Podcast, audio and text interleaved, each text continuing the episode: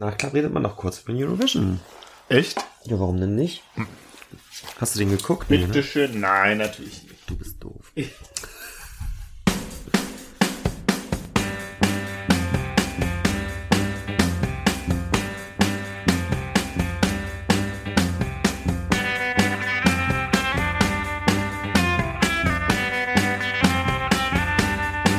Aktenzeichen XY, das war ein großes Ding, hat man sich immer angeguckt und es war auch spannend. Es gab ja echte Kriminalfälle zu bestaunen.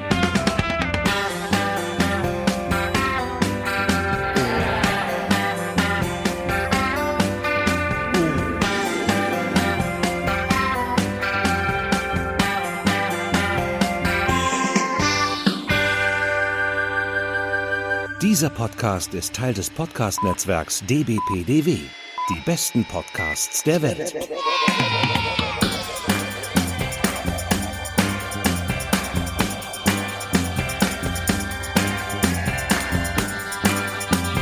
Herzlich willkommen beim E&U Gespräch Folge 120 und wir haben eine E&U Folge. Klassik. Ja, Klassik.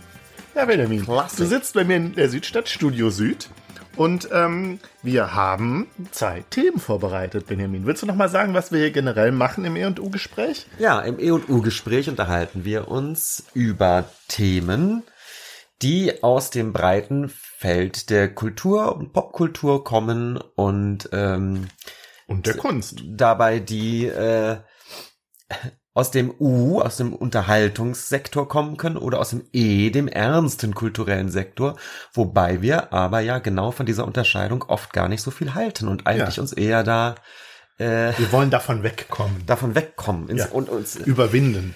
pudelwohl im Graubereich fühlen. Ja, aber der graue Bereich ist doch eigentlich kunterbunt, Benjamin. Ja, wunderbar. So, du fängst an und du sprichst heute über einen Künstler, den wir beide schon seit bestimmt fast zehn Jahren kennen und toll finden.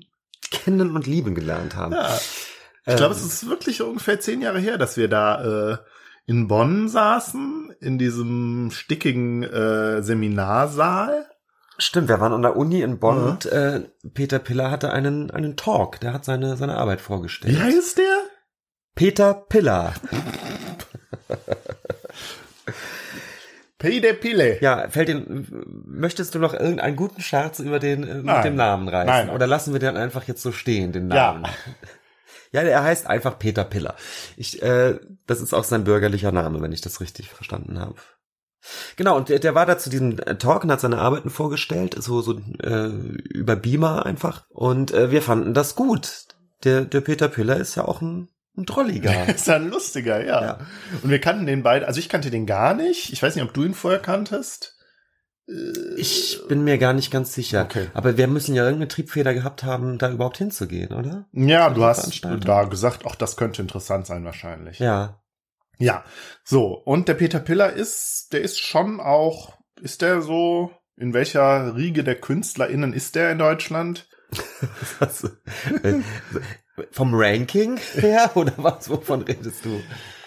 Also, ja, in welcher Liga spielt der denn? Ach, das kann ich, Kann das kann nicht ich, sagen, kann ich kann schwer nicht sagen, sagen. weiß Ja, ich okay, nicht. okay. Ähm, er hat nun gerade hier in NRW, habe ich den Eindruck, schon auch mehrere Ausstellungen gehabt. Ähm, und jetzt ja kürzlich eine im, äh, im, äh, in der Kunsthalle in Düsseldorf.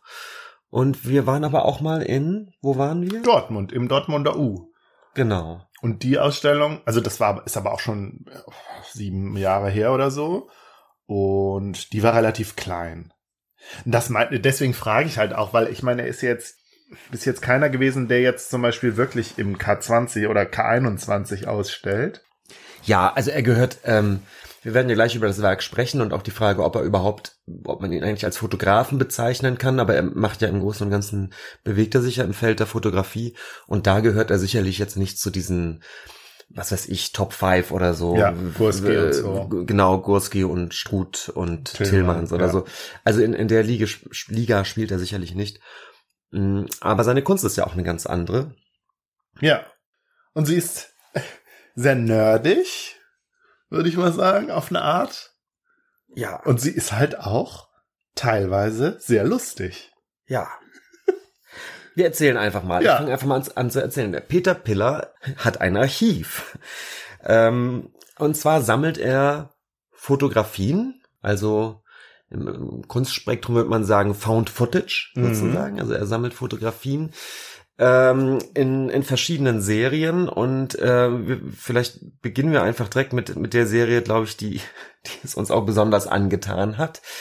Ähm, nämlich er hat angefangen, Bilder aus Zeitungen und Zeitschriften auszuschneiden. Ähm, ich glaube, das hat er wahrscheinlich in den 90ern schon angefangen. Und vor allen Dingen äh, Lokalzeitschrift, äh, Zeitungen, ne? Genau, Lokalzeitung. Und ähm, wenn ich es richtig verstanden hat, hat er erstmal einfach so angefangen, ähm, Fotografien auszuschneiden, die für ihn irgendwie interessant waren. Und das sind eben nicht die großen tagespolitischen Ereignisse oder besonders ikonische Fotos, sondern eigentlich fast das Gegenteil, eigentlich eher so typische, irgendwie auch äh, langweilige Ja, was ist so vor Ort Regionalzeitung. passiert? Was ne? ist vor das- Ort das passiert? Wirklich lokale. Und ich glaube, er hat doch auch so, so in einem Archiv gearbeitet oder so, oder wie war das? Oder- Also zumindest war er in den Archiven der mehrerer Tageszeitungen, mehrerer lokale Tageszeitungen. Das weiß ich gar nicht. Weißt du gar nicht? Nein, Okay, ich glaube meine, nicht. ich erinnere mich da so dran. Naja, gut, vielleicht bringe ich das auch durcheinander, ja. Naja, auf jeden Fall, er sammelt diese Bilder. Er schneidet sie aus. Genau, er schneidet sie aus und dann in einem Schritt, der äh, zeitlich dann sehr viel später m, dann erst gekommen ist, hat er angefangen, die in Kategorien zu unterteilen. Also zu, äh, zu Bildanlässen oder zu bestimmten formalen Gemeinsamkeiten. Und daraus macht er dann eben Bilderserien. Mhm. Und ähm, wir können ja einfach mal ein paar von diesen Bilderserien nennen. Mhm. Ähm, Bauerwartungsflächen. genau, so nennt er die, äh, so nennt er eine Kategorie. Genau. Und was sehen wir da äh, in dieser Kategorie für Bilder? Das sind Flächen, die brach liegen, wo aber demnächst was gebaut werden soll. Ja. Und üblicherweise steht dann da ja auch irgendwie der Baudezernent der Stadt oder so oder der Bürgermeister und vielleicht irgendein Investor. Ja. Und die stehen und äh, eigentlich dann vor einer leeren Wiese. Und dann gibt's immer diese Bildunterschrift, äh, die ja auch gerne zitiert, noch ist nichts zu sehen. Ja. Aber So hier entsteht das neue Tageszentrum XY. Genau, oder äh, keine Ahnung, das, das Einkaufszentrum. Und so nennt sich auch das Buch, was er veröffentlicht hat. Ne? Noch ist nichts zu sehen. Es gibt oder? ein Buch, das heißt, Ja. noch ist nichts zu sehen. Ja. Genau. Genau. Und wir sehen also dann wirklich Fotos, die aus dem Zusammenhang gerissen total langweilig sind, weil man gar nicht weiß, man sieht halt nur eine Wiese. So, und man denkt, was soll das jetzt? So, also wenn man eben die, nicht die Zeitung liest, sondern nur das Bild sieht, das körnige, pixelige, schwarz-weiße Zeitungsfoto. Ja, und ich sagte es ja gerade, das ist eben das Interessante, dass mh, sozusagen man erwarten würde, wenn man Zeitungen, äh, wenn man solche Zeitungsfotos sammelt, würde man eben genau diese ikonischen Abbildungen wählen, die eben für sich selbst sprechen. Ja, das Mhm. erwartet man ja von einer ganz tollen Fotografie, dass die einen großen Symbolwert hat oder irgendein bestimmtes Ereignis verdichtet auf einen Moment und so weiter. Peter Pillers Fotografien äh, tun das eben genau nicht. Es ist genau wie du sagst, häufig ohne den Kontext ist es einfach wirklich im wahr- wahrsten Sinne eine nichtssagende Fotografie, weil einfach zwei Menschen von der leeren Wiese stehen. Mhm.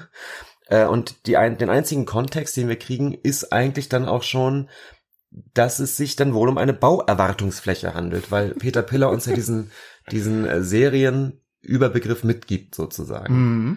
Und was nun passiert, gerade auch bei, bei dieser Serie, ähm, wir nennen gleich noch mal ein paar mehr, ist, Mhm. das fand ich so interessant. Es gibt ja dann irgendwie eine Typologie dieser Fotos. Ja. Äh, man muss ja immer ein Stück Wiese sehen. Es ist, man kann sich so richtig vorstellen, wie der Fotograf sagt, ja, stellen Sie sich mal hier jetzt so hin, dass man dahinter so ein bisschen die Wiese sieht. Vielleicht deutet auch einer noch mal nach hinten oder, oder zeigt oder macht noch eine Arm, einen Armgestus oder so. Das heißt, diese Fotografien äh, ähneln sich natürlich irgendwann. Man hat dann irgendwann so eine Typologie der Bauerwartungsflächenfotos. Genau, es hat so ein bisschen so diesen umgekehrten Stockfoto-Effekt, ja. Also wenn Stockfotos werden daraufhin entworfen, für Zwecke eingesetzt zu werden, hat es sich hier quasi umgekehrt entwickelt. Äh, richtig. Ich kann ja noch mal so ein paar weitere Serien nennen. Es gibt äh, Unfallwagen, es gibt Bombenentschärfer, es gibt die Ortsbesichtigung, da bin ich mir nicht ganz sicher, was es ist. Es gibt die schießenden Mädchen. Ja, wenn es irgendwie um den lokalen Schützenverein geht zum Beispiel. Ja. Ne? Ja. schießende Mädchen, Pokale. Ja, wenn der örtliche Fußballverein den Pokal gewonnen hat. Ja, wunderbar, super Bildanlass natürlich durch äh, durchschnittene Einweihungsbänder, Ja, wenn das äh, Einkaufszentrum dann fertig ist. Tatwaffen, Tatwaffen. Oh, Innenräumen, Ja. Innenräume. erster, Spatenstich. Oh, das ist auch Klassiker der Lokale. Bau, es ist auch so interessant. Er Bauerwartungsflächen, erster Spatenstich. Oh, dann auch wunderbar in Löcher blicken. Ja, das war der nächste Schritt. Also irgendwie die, äh, wie sagt man, die lokalen Honoratioren, äh, beziehungsweise ähm, Verantwortliche für den Bau, der Baudezernent, ne, schaut in, ein große, in eine große Baugrube. Ja.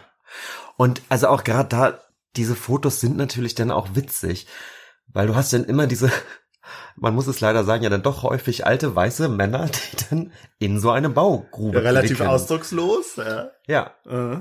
Ähm, Geld zeigen, finde ich auch super. Das sind einfach Menschen, die irgendwie gefundenes oder gewonnenes Geld, Geldscheine Ja. die in die Kamera halten.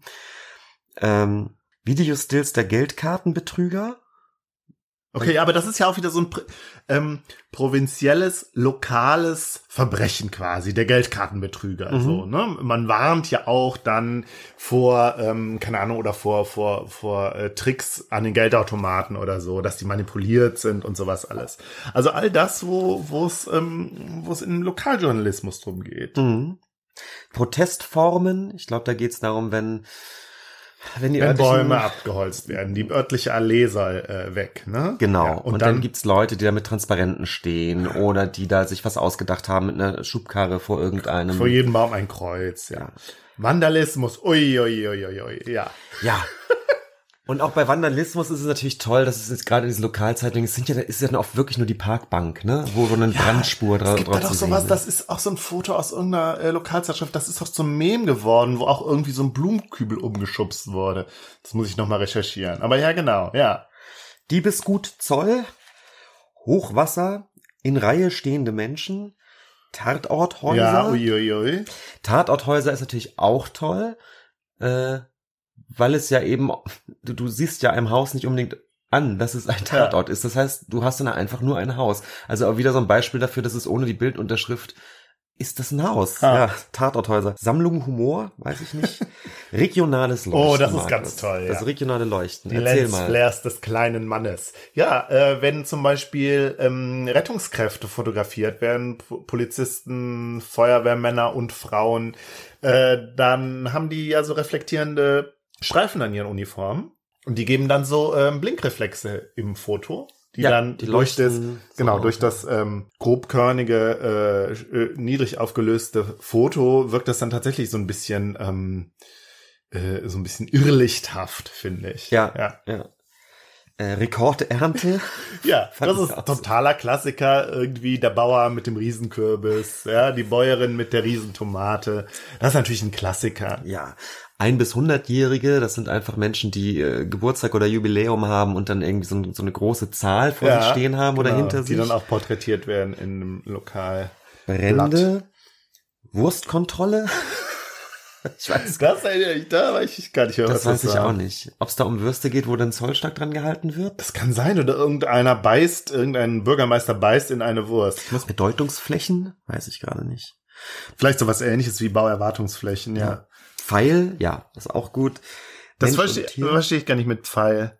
Das sind einfach, äh, ja, so große Verkehrsschildpfeile. Verkehrsschildpfeile Okay. oder Pfeile, die auf irgendwas hinweisen und Leute, die dann da drunter stehen. Oder? Ja, Äh, Mensch und Tier, überschattete Aufnahmen, Tatwerkzeuge, ja, ähm, Geehrte, ja, Auto berühren, auch wunderbar. ja. Sehr deutsch. Also das sind, genau, das sind wirklich Leute häufig vor, vorm Autohaus oder Ja. sowas, die ein Auto gewonnen haben oder, oder so und dann wird dieses Auto so getestet. Tanz vor Logo, das ist auch prima. Das sind diese äh, typischen Stadtfest-Bühnen, äh, auf der ja immer die lokale Sparkasse oder Ja. so dann ihr riesengroßes Logo hat hinten als Sponsor und davor gibt's dann immer irgendeine Tanzgruppe des örtlichen Jugendvereins. Ja. Tanz vor Logo. Mensch, Menschen vor Haus. Fotografenauto. Ja, also bei irgendwelchen Landschaftsfotos oder so, wenn dann das Auto des Fotografen noch irgendwie mit im Bild ist, ne? Mhm. Mensch und Feuer, Hunde. Mensch und Feuer ist wahrscheinlich dann sowas das Osterfeuer oder das St. Martinsfeuer im Dorf. Mhm. Suchende Polizisten, Oh ja. Sammlung Durchkämmen tot. die Gegend, ja. Sammlung tot. ja. Sammlung weiß ich gar Sammlung nicht. tot. Wilder Müll. Oh, ja, oh, klar. oh, oh, oh, wilder Müll. Ach ja, ungeklärte Fälle, das Ja. müssen wir auch einmal kurz erklären. Das sind nämlich die Fotos, die er ausgeschnitten hat, der Peter Piller irgendwann, für die er aber bis heute noch keine Kategorie gefunden hat. Ja, und die sind teilweise auch echt ganz toll. Ich gucke jetzt mal gerade noch mal nach, was ich da fotografiert habe. Ja, wir sehen so zwei, äh, an einem Beispiel sehen wir so zwei Männer, die vor so einer, die auf einer Wiese stehen und da scheint so eine Tonne so zu rauchen und es sieht halt aus wie so ein Geysir. Also ganz faszinierend. Oder so ein Auto, das in so ein äh, Dickicht reingefahren ist. Man sieht nur irgendwie das Heck und im Hintergrund rast ein IC vorbei. Also die bekommen, die werden dann noch so so un unerwartet poetisch teilweise. Weil sie so geheimnisvoll Mhm, sind. Ne? Man, weiß, genau. man weiß nicht genau, was passiert ist. Bei den Fotos ist natürlich noch offensichtlicher, dass wir da wirklich gar keinen Kontext mehr haben.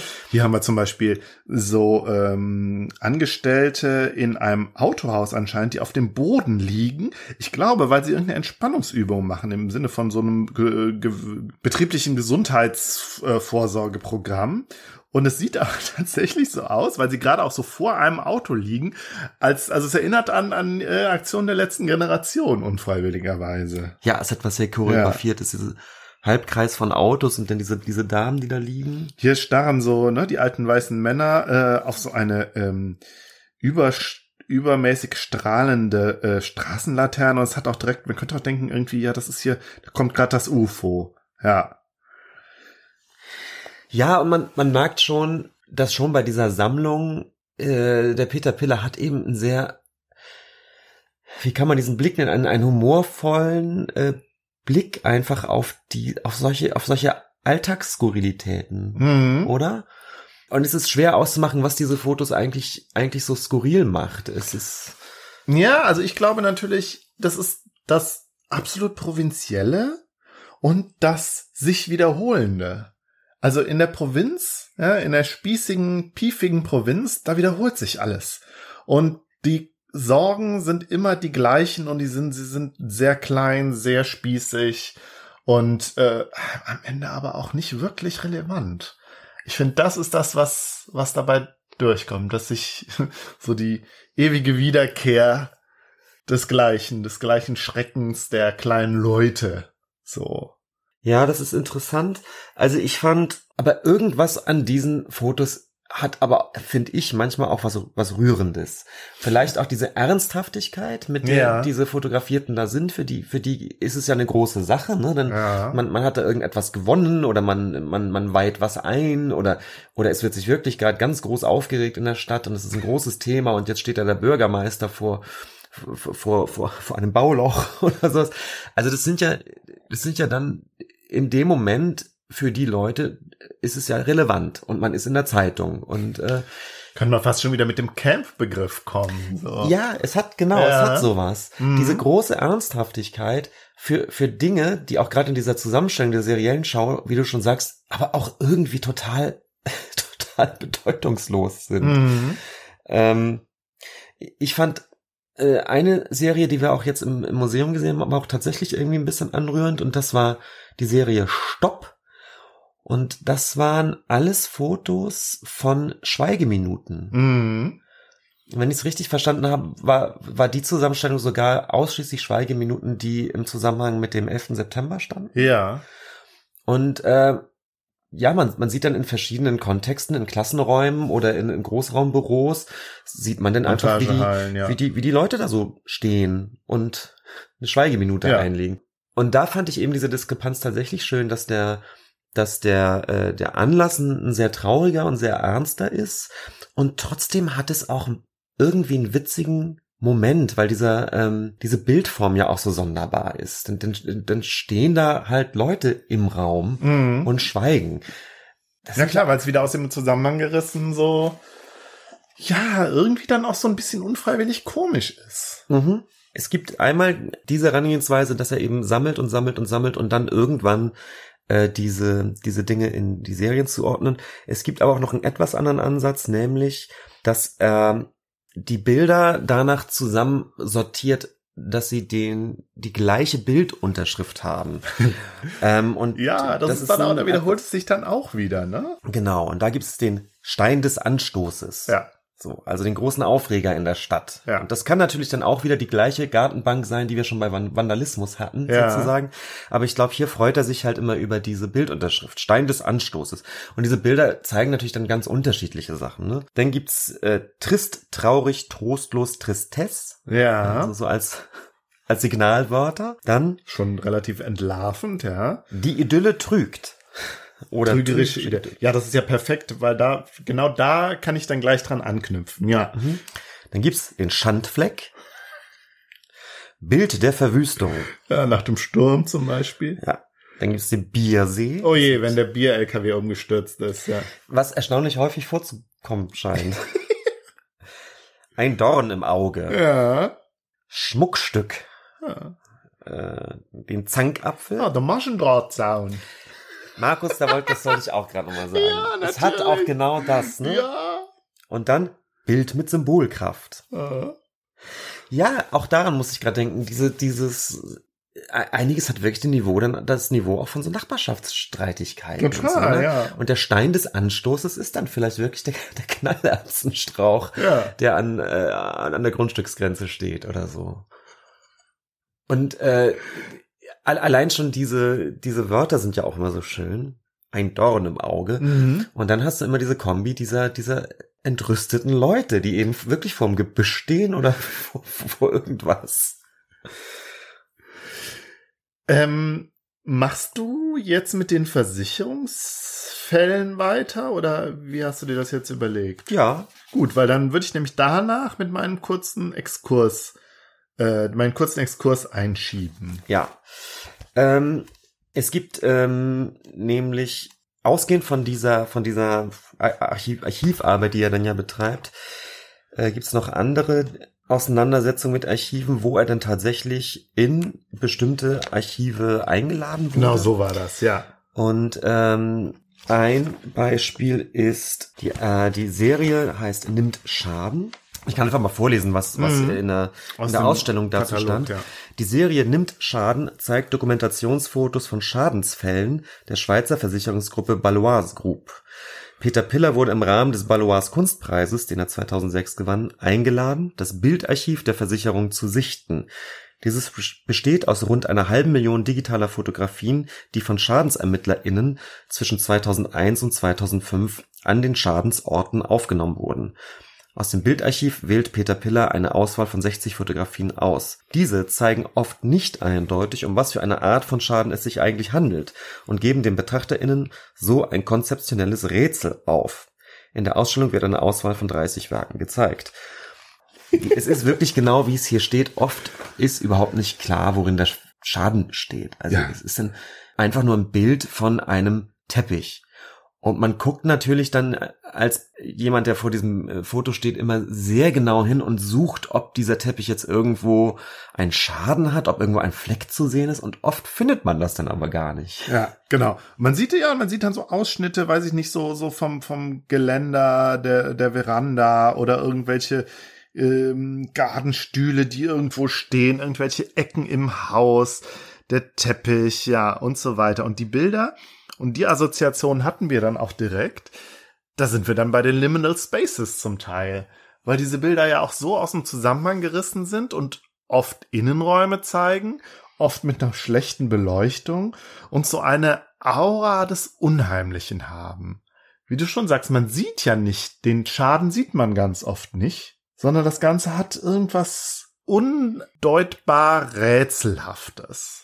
Ich will noch nicht mal sagen unbedingt gruselig, aber so, so seltsam, so uncanny irgendwie. Es gibt auch nie Menschen. Ja, hier sieht man, sieht man einen. Fuß.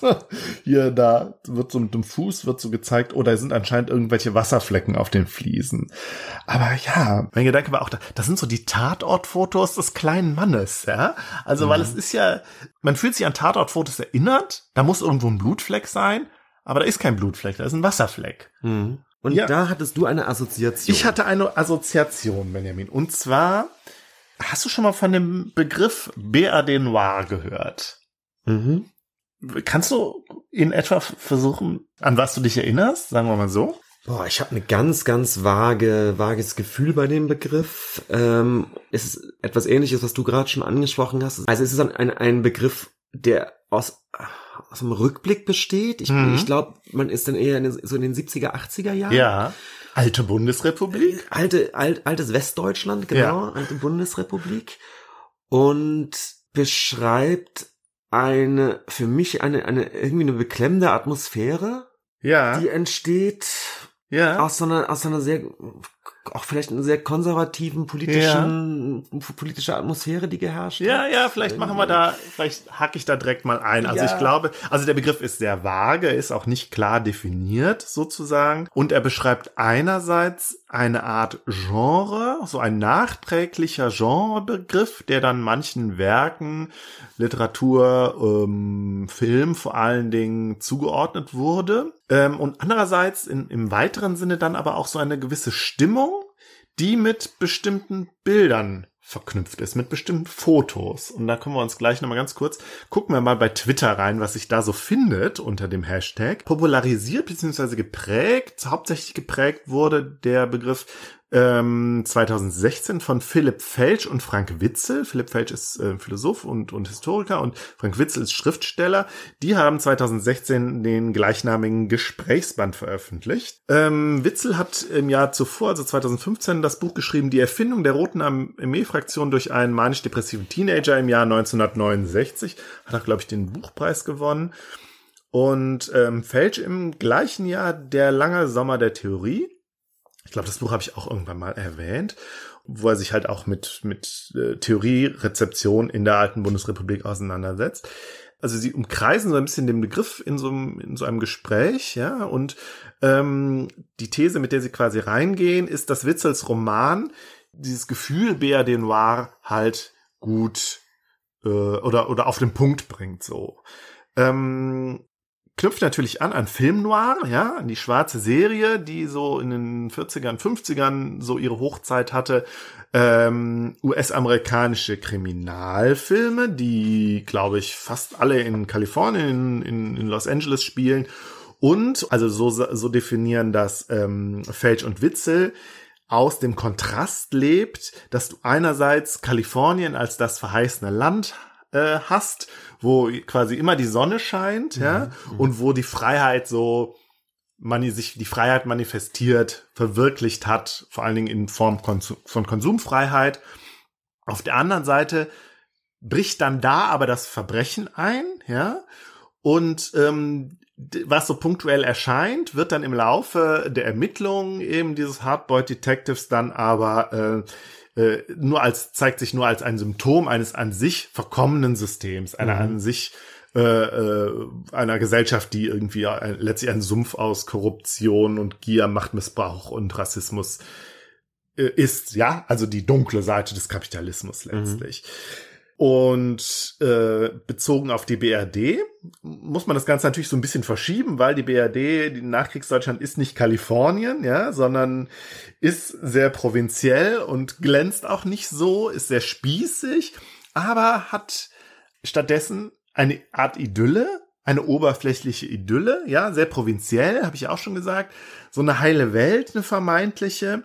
Alles ist ordentlich, alles ist an seinem Platz und jetzt spätestens jetzt müssen wir auch wieder über äh, äh, müssen wir den Dieter Wieland mit seinen Vorgärten erwähnen, grün kaputt. Erinnerst du dich? Ja, ja. Ja, das, das zeigt ja genau das so. Also auch so dieses, dieses sehr ordentliche. Und ähm, jetzt könnte man natürlich sagen, okay, da ist, da ist der Schrecken schon in der Spießigkeit, aber ähm, Witzel und Felsch sagen, ja, es ist nicht nur die Spießigkeit, sondern es ist aber auch die Freiheit, die sich entwickelte. Ja, du hast irgendwie Wirtschaftswunder, Wohlstands- und Aufstiegsgesellschaft. Also die ähm, alte Bundesrepublik war eben jetzt nicht nur ein ganz grauer Ort, sondern auch ein Ort der sich verwirklichenden Freiheit. So, da bricht dann aber das eben ebenfalls wie in, in im Film Noir das Verbrechen ein und in Form von Mordfällen, Mördern, die Unwesen getrieben haben in der Zeit. Ne? Also wir sind 60er, 70er Jahre. Der äh, Kindermörder Jürgen Bartsch, Ja, Entführungsfall von Timo Rinnelt, den behandelt äh, Witzel in seinem Buch. Oder hier auch der Fritz Honka, der goldene Handschuh. Mhm. Und dann aber auch die RAF, die spielt in dem äh, Roman ja eine große Rolle. Äh, und die Fantasien quasi, die diese Mordfälle bei den gerade bei den Heranwachsenden ausgelöst haben. So dieser Schrecken, der in die Idylle hereinbricht. Vielleicht kann man das auch, kann man dieses ganze Gefühl von BRD Noir nochmal auf den Punkt bringen mit Aktenzeichen XY. Ja. Eine, ich weiß nicht, hast du die Sendung geguckt als Kind? Ich habe die geliebt als Kind. Ja, aber die war doch unheimlich. Die war die war doch ganz schlimm. unheimlich. Und ja, ich hatte da auch Angst, mir hat die Angst gemacht. Ich hatte da Angst vor. Echt? Nee, Angst hatte ich nicht. Ich fand die, äh, ich fand die gut und ich fand auch diesen, diesen Thrill des True Crimes sozusagen. Der, da war ich sehr empfänglich als Kind für. Ich mochte diese, diese Spielszenen immer und fand es natürlich auch ungeheuerlich, dass das ja wirklich stattgefunden hat. ne? Ja, genau. Das, Klar. das bricht dann so ein ins, ins alltägliche Leben über das Fernsehen, ja. Gut, jetzt kann man sich das Ganze natürlich äh, recht einfach erklären, so. Es liegt irgendwie auf der Hand, ja, die BRD als postfaschistische Verdrängungsgesellschaft, ja. Nach dem Krieg wurde die eigene Schuld verdrängt, aber auch das Trauma, ja, der erlebte Schrecken, vielleicht auch die faschistischen Impulse, die immer noch irgendwie vorhanden waren, so, das musste alles verdrängt werden in der Nachkriegszeit. Und in dem Zusammenhang, wenn man so psychoanalytisch guckt, ja, repräsentiert dann irgendwie der Serienmörder aus der Nachbarschaft, aber dann irgendwie auch noch die Nazis und ihre Opfer und der ganze Schrecken und die ganze Schuld, die dann noch so unter der Oberfläche ja noch lauern und eben halt noch nicht verarbeitet wurden, Mhm. sondern nur verdrängt. Und die RAF, ja, ist dann natürlich auch nochmal so ein Zeichen dafür, weil die ja ähm, ganz gewaltvoll quasi auch die Talare hochgerissen haben und ne, der Muff der tausend Jahre zum Vorschein kam und die Leute, ähm, also sowohl durch die eigene Gewalt, die die RAF ausgeübt hat, aber auch die Leute, das war ja auch das Ziel, so ein Stück weit gezwungen hat, sich damit auseinanderzusetzen oder die Leute quasi mit der Nase draufgestoßen hat. Ja? Wobei es dann auch wieder krasse Verdrängungsprozesse gab. Das ist ja sowieso äh, dieser interessante Mechanismus, dass, dass schon die, die 68er sozusagen, die Bewegung, also bevor sie dann wirklich in diese gewaltsame RAF gemündet ist, dass ja sogar die auch schon kriminalisiert wurde, ne? durch, durch die Springerpresse, das ist es nun mal so, und dass der gesamte ähm, Polizeiapparat und Staatsapparat äh, hochgefahren ist, ähm, und mit der RAF dann natürlich ein wirklich äh, ein wirklich offensichtliches Feindbild dann natürlich hatte, weil Mhm. spätestens als dann wirklich äh, die Bomben hochgingen durch die RAF, hatte man ja nun wirklich äh, ein Feindbild da. Und hat sich aber auch durch diese dieses diese diese krasse Jagd auf die RAF, glaube ich, ganz gut abgelenkt Ja, ja, ja, von, genau. von genau dem, ja, worum es ja. eigentlich ging. Und äh, nur mal so als als als Seitenblick, ne? Passiert das nicht gerade irgendwie mit den Klimaklebern? Ja, ja, ja, ja, klar. Das ist, sicher, sicher. ist doch genau das, ne?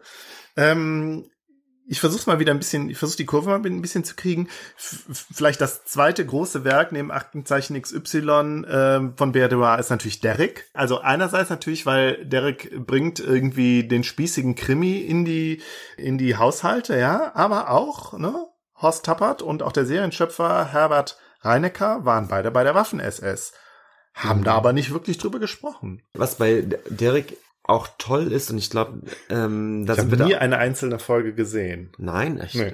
fand ich auch als Kind super.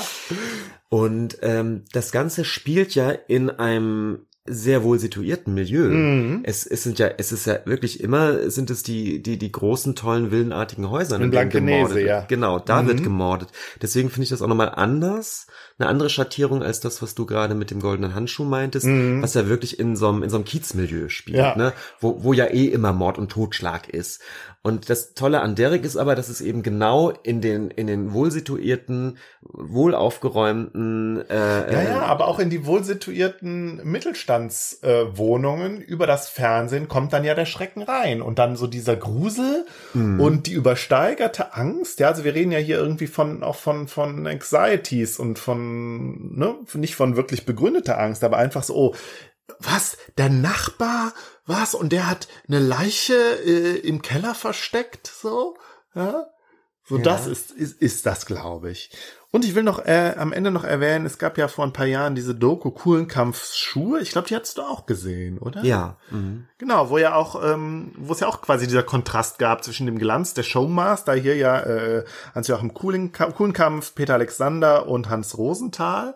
Und die ersten beiden genannten ja äh, auch Kriegstraumata als äh, no so, deutsche Soldaten irgendwie mit nach Hause gebracht haben und wahrscheinlich ja auch Täter waren.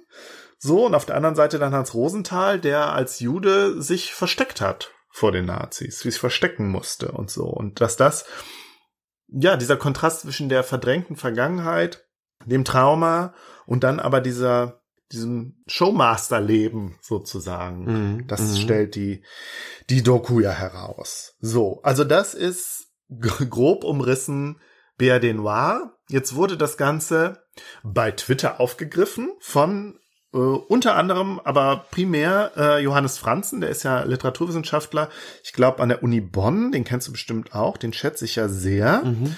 Und er hat dann äh, vor ein paar Jahren immer mal wieder Bilder getweetet mit dem Hashtag BRD Noir. Und die Bilder bringen natürlich nicht genau das auf den Punkt, was ich jetzt eben versucht habe zu definieren, aber sie bringen eine Stimmung rüber. Sie zeigen, ja, vor allen Dingen Stadtszenen, Ladenlokale mit Schildern, die irgendwie alt sind und alles, was so mit der alten BRD assoziiert wird, was so ein bisschen, äh, was so miefig ist, hier immer so, zum Beispiel in Köln auch so ein Anlegesteg und äh, ja, was so diesen Mief ausmacht, aber auch irgendwie alles, es erinnert so ein bisschen aus, auch aus so einem Tatort aus den 80ern oder so, oder so ein Kriminalfilm aus den 70ern. Ich glaube, das macht es schon mal Das total macht's aus. total dass, aus, ja. Dass das so, so äh, Häuser, Häuserfassaden oder Ladenzeilen sind oder, ähm, oder Schaufenster. Alte Schilder aus den 70ern. genau, so, das die tatsächlich aussehen, aus. als wären die seit den 70ern einfach hängen gelassen. Mhm. Und sind sie Ja. ja dann auch zum Teil, ne? Genau, also wir sind hier ein bisschen weg von diesem etwas engeren Begriff, eher auf dieses Stimmungsmäßige, was Bilder äh, transportieren. Und da, finde ich, passt Peter Piller total rein. Ja. Er hat das Provinzielle, was, was die alte BRD ja so ausmacht, das Spießige und das irgendwie, ja, es irgendwelche Tatorte, irgendwas ist hier passiert, so dieses Rätselhafte, Mhm. finde ich. Das Mhm. kommt bei Peter Piller drin vor. Wobei ich jetzt nicht mal unbedingt sagen würde, das ist das, worum es Peter Piller primär geht. Ja, ich meine, er ist ja Künstler und er ist jetzt kein, kein Essayist, der was eben über diese Zeit hat, diese Zeit halt bebildern will und diese Stimmung bebildern will. Mhm. Aber es passt irgendwie zusammen und da muss ich sagen, da hat Peter, also ich glaube unter anderem auch deswegen hat Peter Piller für mich so gut funktioniert, weil es diese Stimmung, mit der ich sehr viel anfangen kann, so gut transportiert. Unabhängig davon, dass sie natürlich auch lustig sind. Markus, und alles, was du jetzt gesagt hast, trifft ganz, ganz, ganz besonders auf eine Serie von Peter Piller zu, die du, glaube ich, gar nicht kennst. Oh, Denn die war äh, nicht in der, in der Ausstellung zu sehen und ich kannte die auch nicht. Ich bin auf, auf Peter Pillers eigener Homepage drüber Mhm. gestolpert, die natürlich ein großer Tipp ist für alle, weil er äh, viele von diesen Fotos auch zeigt. Und die Serie, die genau äh, das macht, was du gerade erzählt hast, Mhm. heißt Von Erde schöner. Mhm. Äh, Ich lese kurz mal vor, was er auf seiner Homepage dazu schreibt. Etwa 20.000 Luftaufnahmen von Einzelhäusern Mhm. umfasst ein Firmennachlass, den ich im Jahr 2002 übernehmen konnte. Also ich ist Peter Piller. Sys- Systematisch wurden von 1979 bis 83 bundesweit zahllose Siedlungen überflogen, um Luftbilder von Einfamilienhäusern an die entsprechenden Hausbesitzer zu verkaufen.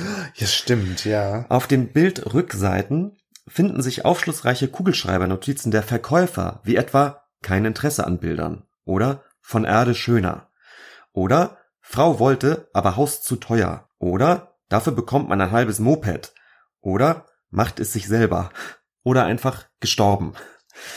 Aber was heißt denn, was soll denn von Erde schöner heißen?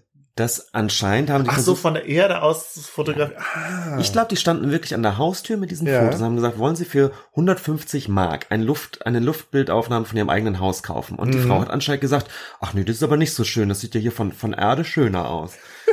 Macht es sich selber, heißt dann eher, er, er ist zufrieden mit den eigenen Fotostil. Oder hat eine Drohne. 79 sicherlich Wahrscheinlich nicht, nee. Ähm, mehrmalige Sichtungen dieses Archivs führten mich zu ersten Sammelgebieten und Inventarisierungskategorien, wie Mhm. etwa schlafende Häuser. Und das ist ganz wunderbar. Die schlafenden Häuser sind nämlich Häuser, die mitten am helllichten Tage die gesamten Rollläden zu haben. Ja, Und das ist BRD Noir. das ist total BRD. Bei helllichten ja. Tage die Rollläden runter. Was ist denn da Was ist denn los? da los? Ja. Selbstverständlich sind die einfach im Urlaub, aber darum geht's nicht. Es geht darum, dass man sich, äh, dass man sofort Kopfkino kriegt. Ähm, ja, da denke ich auch direkt hier an, an, äh, an den Ulrich Seidel mit seinen äh, Spießervororten, wo alles gleich aussieht und die Leute äh, total erstarrte, autoritäre Charaktere sind.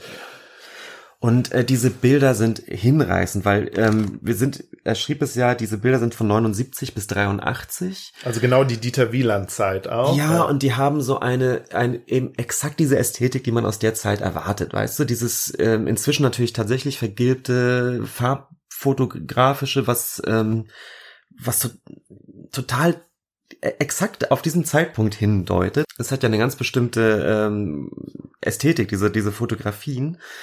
Äh, und er kategorisiert die ja wieder und einige Kategorien sind dann eben Straßenende, Wendehammer, Ja. ähm, Friedhöfe, Mensch vor Haus, Ja. Pfade, das sind so, wenn, wenn, wenn, wenn Leute so, so ambitioniert im Garten so, so, so kleine Pfade auslegen, die dann irgendwie zum, zur, zur Grillecke führen oder so. ja. Grün kaputt as hell. Ja, Autowäsche, natürlich. Oh, ja. Wenn sonntags, sonntags wird das Auto Ja. gewaschen.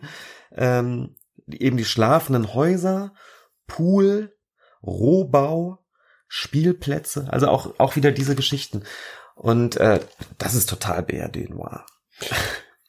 Ganz kurz noch ein letzter Satz zu BRD Noir. Ich habe gedacht, das Pendant, das US-amerikanische Pendant zu BRD Noir ist dann nicht der Noir, der Film Noir, sondern eher so Richtung Stephen King und Stranger Things.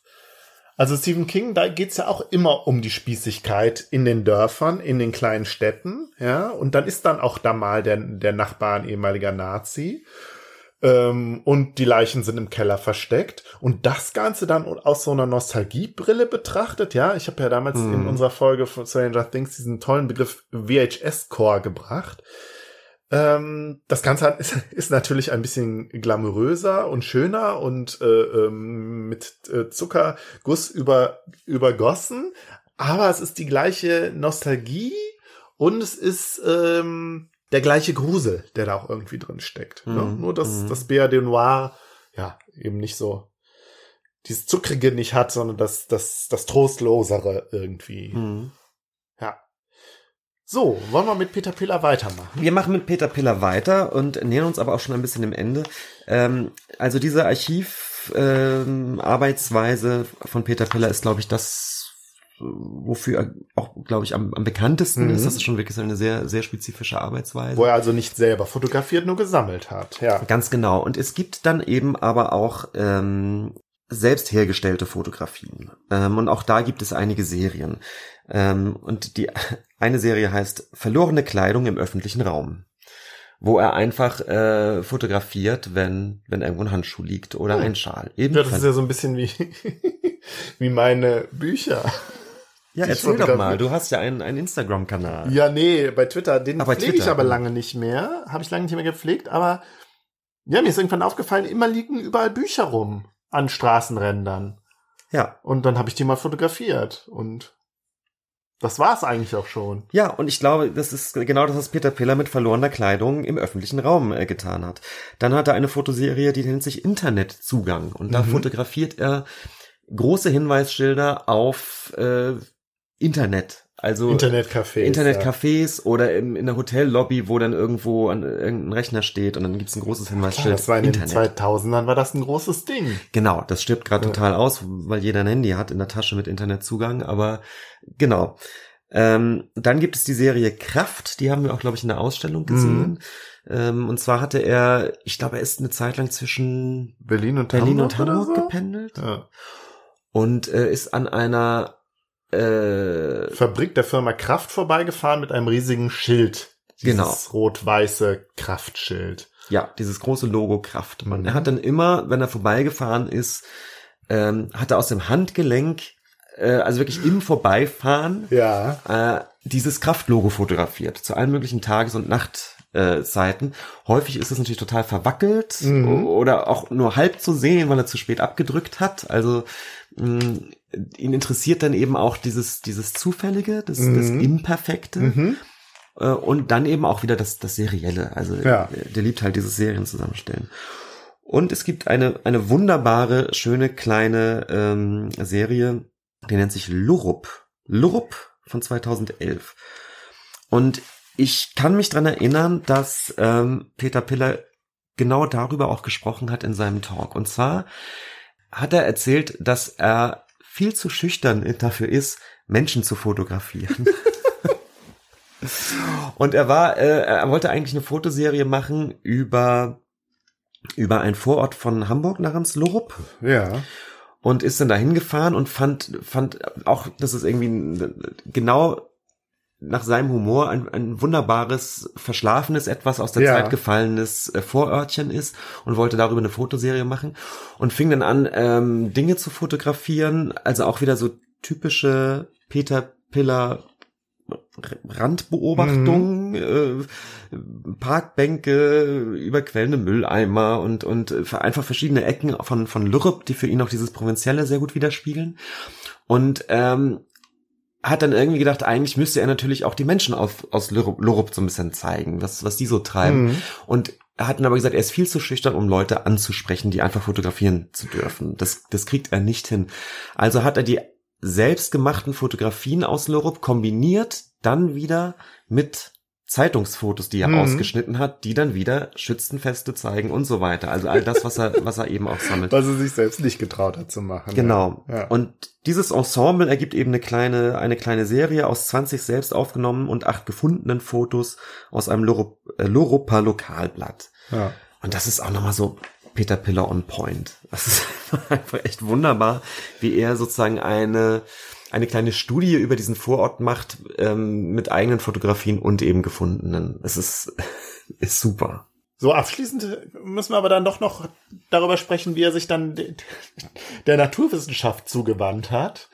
Ganz kurzer Einschub, Einschub davor nochmal. Er hat ja auch diese Peripheriewanderungen gemacht. Ich glaube, da ist er so äh, am Stadtrand von Städten lang gegangen und hat da irgendwie auch fotografiert oder im Nachhinein gezeichnet. Finde ich auch ganz toll. Das geht ja so in Richtung ähm, äh, äh, Psychogeografie und so, Spaziergangswissenschaft, reden wir auch irgendwann mal drüber. Wollte ich jetzt nur kurz erwähnen, wie weit Peter Piller da auch meine ganz persönlichen Interessen so abdeckt. Äh, ja, und Naturwissenschaft beziehungsweise ähm, naturwissenschaftliche äh, Abbildungen hat er dann mit dieser Vogelserie. Die Vogelserie war auch wunderbar. Die Vogelserie ist ganz toll, ja. Willst- Kannst du mal erzählen, was er da gemacht hat? Ja, er war in den USA unterwegs ähm, und hat äh, Vögel fotografiert, also Mhm. in der freien Wildbahn, in der freien Natur. Und ähnlich wie er ja auch immer Bilder sammelt, die eben nicht ikonisch sind sozusagen, sondern die eher eher so ein bisschen beiläufig wirken, hat er eben diese Vögel äh, hat er nicht versucht, die Vögel in so einem perfekten, majestätischen Augenblick Ja. zu fotografieren, sondern hat im Prinzip einfach draufgehalten.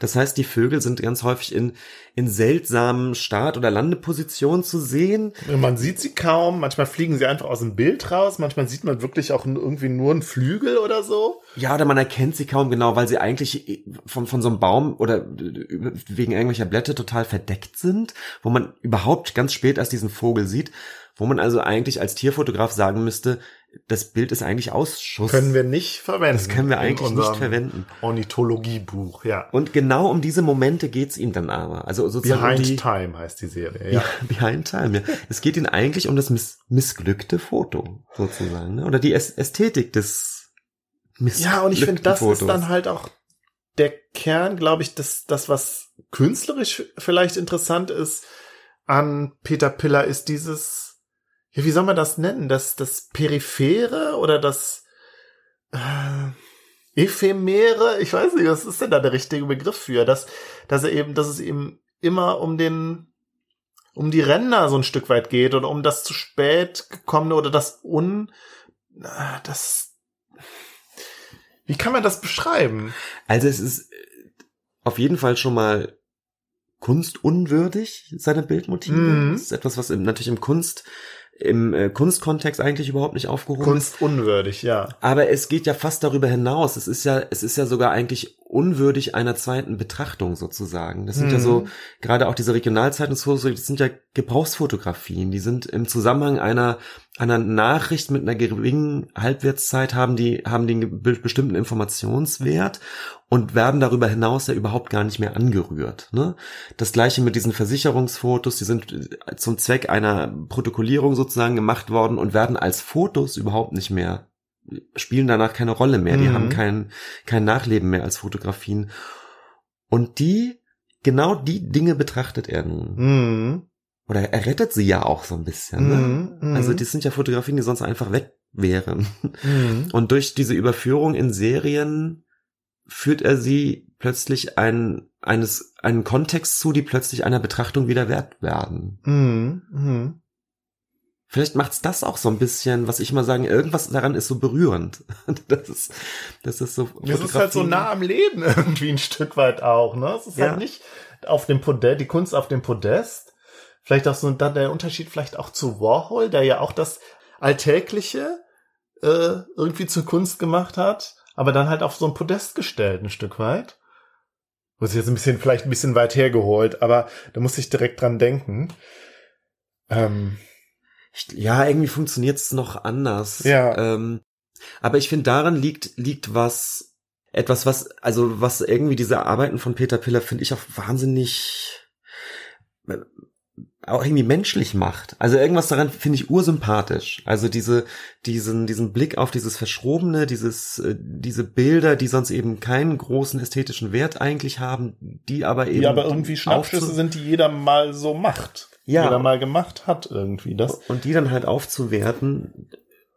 Irgendwie Mhm. ist, ist, ist es, ähm, Also ich bin am, am zufriedensten bis jetzt mit dem, dass, dass, dass äh, die, es werden sich die Ränder angeguckt, ja, Mhm. und eben nicht das, was den künstlerischen Wert hat. Und die Ränder sind Ja. interessanter. Und er, es gab doch auch diese Serie, wo er auch wieder in einem Firmenarchiv war.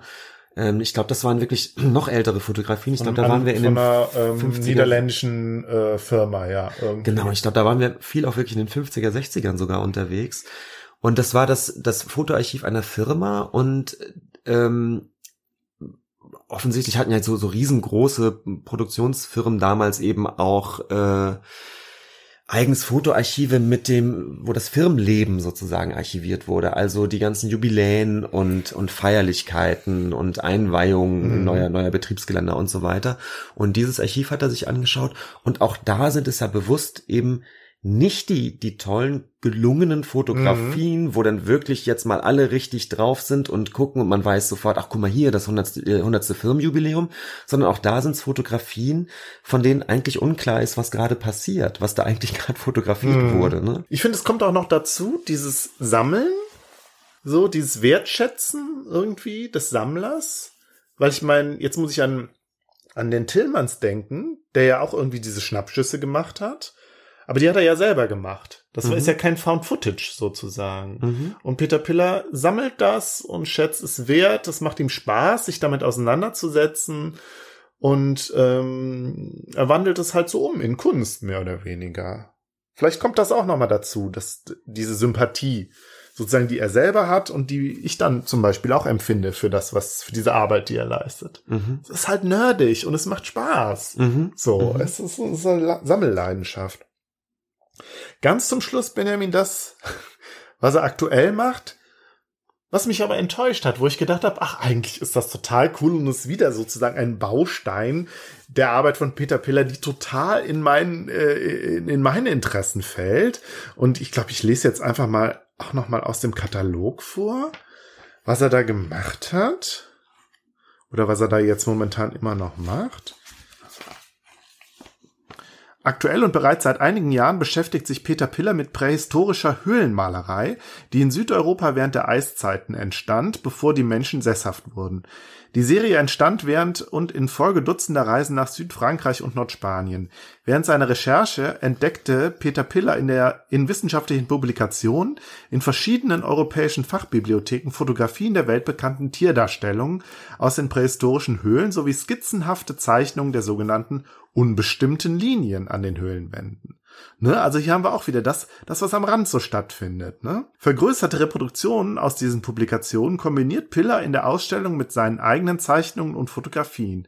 In seinen eigenen Zeichnungen rekonstruiert er, ähnlich wie schon in seiner seit 1994 andauernden Serie Peripheriewanderungen, einerseits aus der Erinnerung heraus die Topografie der Höhlen, andererseits empfindet er besondere Merkmale und Situationen der Höhlen zeichnerisch nach. Sowohl in den gefundenen Zeichnungen als auch in seinen eigenen ist kein klar verständlicher oder nachvollziehbarer Inhalt in den Linienansammlungen, Linienansammlungen zu erkennen. Es lassen sich unbestimmbare Gebilde erahnen, gleichzeitig wirken sie auch wie topografische Luftaufnahmen. Und da haben wir so ein bisschen das Problem, das sieht einfach nicht interessant aus.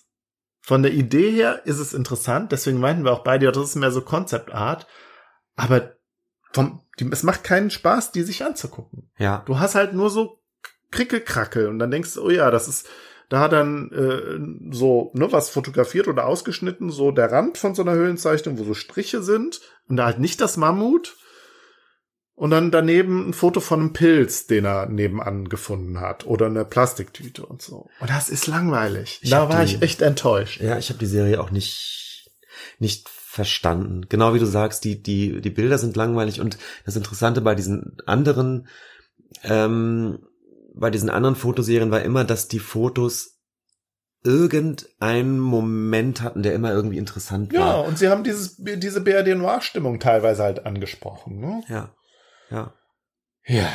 Naja, aber wir waren ja auch leider nicht bei dem Vortrag, den Peter Piller gehalten hat im März in Düsseldorf. Vielleicht hätte uns das Ganze ein bisschen näher gebracht. Aber naja. Nur ganz kurz biografisch, Peter Piller ist, glaube Ja. ich, 55 Jahre alt, habe ich vorhin noch gelesen. Äh, und Akademieprofessor in, äh, in Düsseldorf für freie Kunst. Was ich auch interessant finde, dass er keine Fotografieklasse hat, Ja. sondern äh, für, für freie Kunst.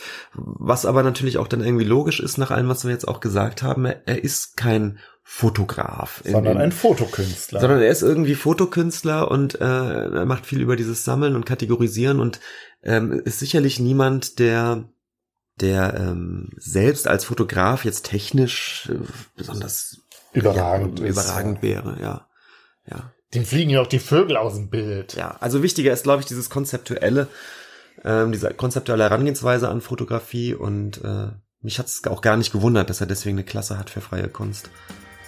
Gut, Benjamin. Kleines Päuschen. Kleines Päuschen.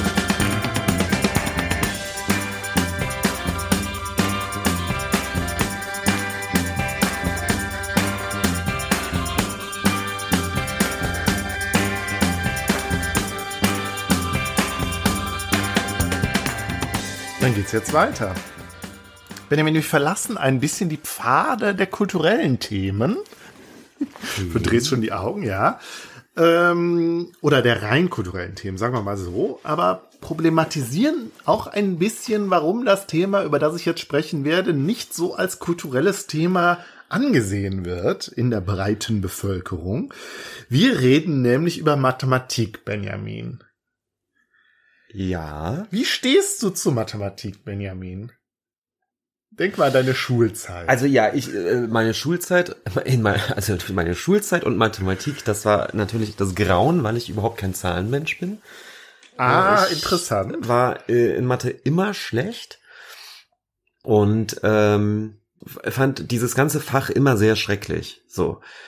Äh, was ich aber faszinierend finde, jetzt wirklich auf, auf, äh, auf einer abstrakteren Ebene, ist, dass es eben eine, ein, ein in sich geschlossenes System ist, was irgendwie total logisch aufgebaut ist und was ja irgendwie, ähm, ja, was, was,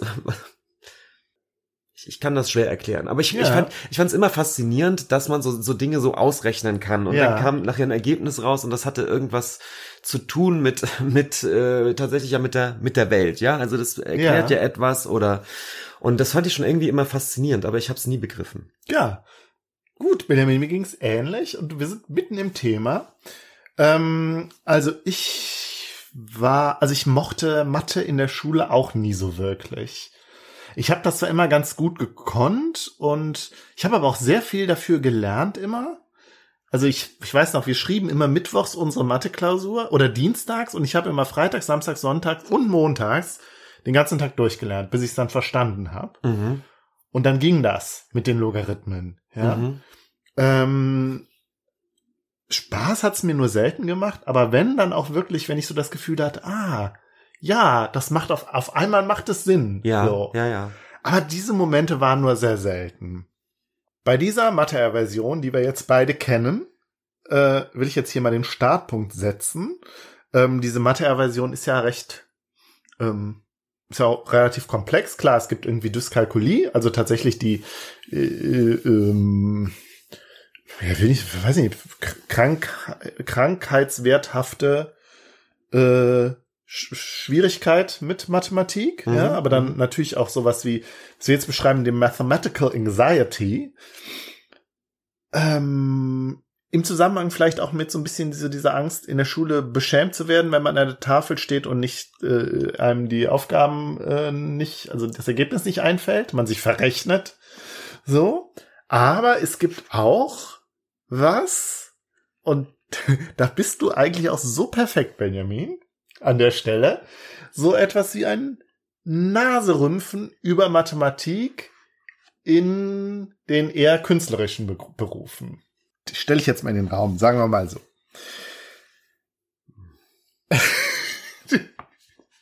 ja, Benjamin, ja, so, Benjamin Hans Magnus Enzensberger.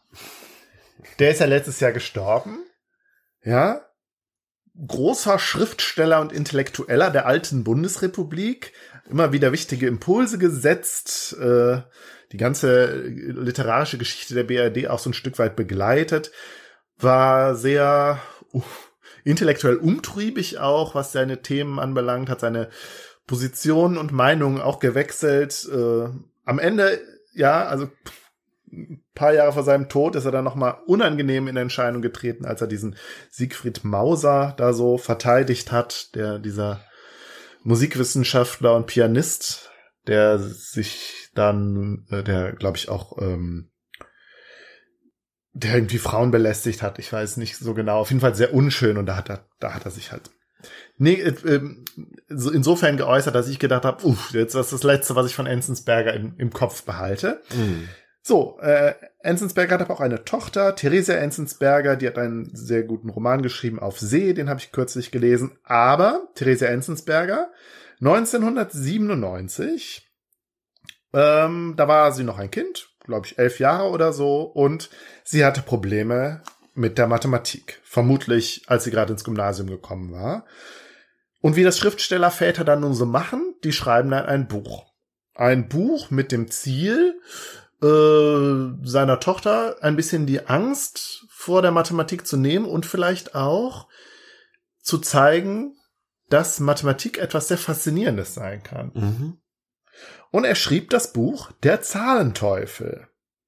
263 Seiten über einen Jungen, wahrscheinlich auch so 10, 11 Jahre alt, namens Robert, der Mathe doof findet und seinen Mathelehrer noch viel döver und auch irgendwie Mathe nicht so ganz kann, da auch so eine Aversion hat. Und in zwölf Träumen trifft Robert auf den Zahlenteufel. Und das Ganze ist so ein bisschen ähm, Alice im Wunderland mäßig. Also in den zwölf Träumen kommt er dann immer in so seltsame Landschaften und so. Und dann der Zahlenteufel, ja, das ist so ein kleines Männchen, ein kleiner roter Teufel.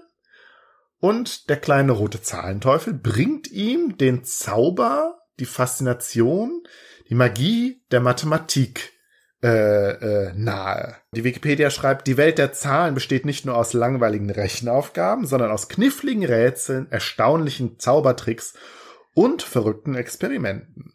Ja, also die Faszination der Mathematik jenseits des bloßen Rechnens, ja. Mhm. Und dann geht's dann ganz konkret, du kannst dir das Buch ja auch mal angucken, es ist auch ganz, ganz hübsch illustriert, um die Primzahlen, ja. Ich um die, nur die Bilder an. Um die Zahl, ähm, um, um null und unendlich. Ne? Das, also da sehe ich ja selber in der Grundschule, wo ich arbeite, das fasziniert die Kinder. Vor allen Dingen unendlich. So. Oder ganz große Zahlen. Mhm. So, das finden Kinder total faszinierend. Oder auch sowas wie irrationale Zahlen und wie Wurzeln und Brüche zusammenhängen. Also, ne, tatsächlich Mathematik und nicht nur bloßes Rechnen. Das Buch ist übrigens auch illustriert von der, äh, wie heißt die? Rotraut Susanne Berner, die wir vor allen Dingen durch die Illustration der Harry Potter Bücher kennen Mhm. die das auch ganz toll macht. Äh, Das Buch ist in mehrere Sprachen übersetzt worden, über drei Millionen Mal verkauft. Ein, ein, ein ganz schöner Renner und ähm, ja, äh, auch ziemlich gut. Und ich muss sagen, ich habe das Buch noch nicht ganz durch, aber es schafft tatsächlich einem, auch einem Erwachsenen, die Faszination an der Mathematik ganz niedrigschwellig und spielerisch ähm, darzulegen. Wobei ich aber auch gemerkt habe, das, was mich an der Mathematik oder an Mathe, am Rechnen immer gestört hat oder wo ich immer gehakt habe, die Nachvollziehbarkeit der einzelnen Gedankenschritte oder Rechenschritte. Da bin ich oft nicht mitgekommen in dem Buch. Beziehungsweise musste dann halt, ne, so man liest und dann merkt man, okay, ah ja, nee, jetzt muss ich aber mal selber überlegen, wie hat er das jetzt gerechnet oder wie war da jetzt der nächste Sprung? Mhm. Und da habe ich gemerkt, das war immer mein Problem bei Mathe, dass ich da immer länger gebraucht habe für und immer noch mal mich extra in Ruhe hinsetzen musste und was gedanklich nachvollziehen, gedank gedanklich nachzuvollziehen. Mhm. Und dann ging es auch mit der Mathe, ja, aber wenn ich das nicht hatte, dann habe ich mich ganz schnell äh, gehetzt gefühlt, überfordert gefühlt und bin dann nicht, bin dann panisch geworden ein Stück weit auch. Also panisch ist übertrieben, aber da habe ich gemerkt, da ist bei mir der der der Knackpunkt an der Stelle. So, Enzensberger hat nicht nur diesen Roman geschrieben, sondern ein Jahr später, 1998, ja, also das Thema Mathematik und die Aversion gegenüber Mathematik hat ihn nicht losgelassen, schrieb er äh, in der FAZ, in der FAZ einen Text namens Zugbrücke außer Betrieb, die Mathematik im Jenseits der Kultur, eine Außenansicht. Und äh, ja, im Jenseits der Kultur, da sagt das auch schon, widmet er sich vielleicht so ein Stück weit der kulturellen Mathe-Aversion. Und ich lese jetzt mal, also ich zitiere jetzt mal aus dem Text. Ja, also dass sich quasi ein, eine sonderbare Mischung aus Trotz und Stolz gebildet hat, gebildet hätte auch bei Erwachsenen und dann so eher so häufig sowas hörte wie hören Sie auf mit Math Mathematik können Sie mich jagen, eine Qual schon in der Schule, keine Ahnung, wie ich damals durch Abitur gekommen bin, ein Albtraum, völlig unbegabt, wie ich nun mal bin. Ja, also so dieses leichte Kokettieren mit dem, dass man Mathe ja nicht kann. Mhm. Und das ist, finde ich, ist ja auch ein Diskurs, den hört man eigentlich heute immer mal wieder. Da wird auch immer mal wieder drüber geschrieben.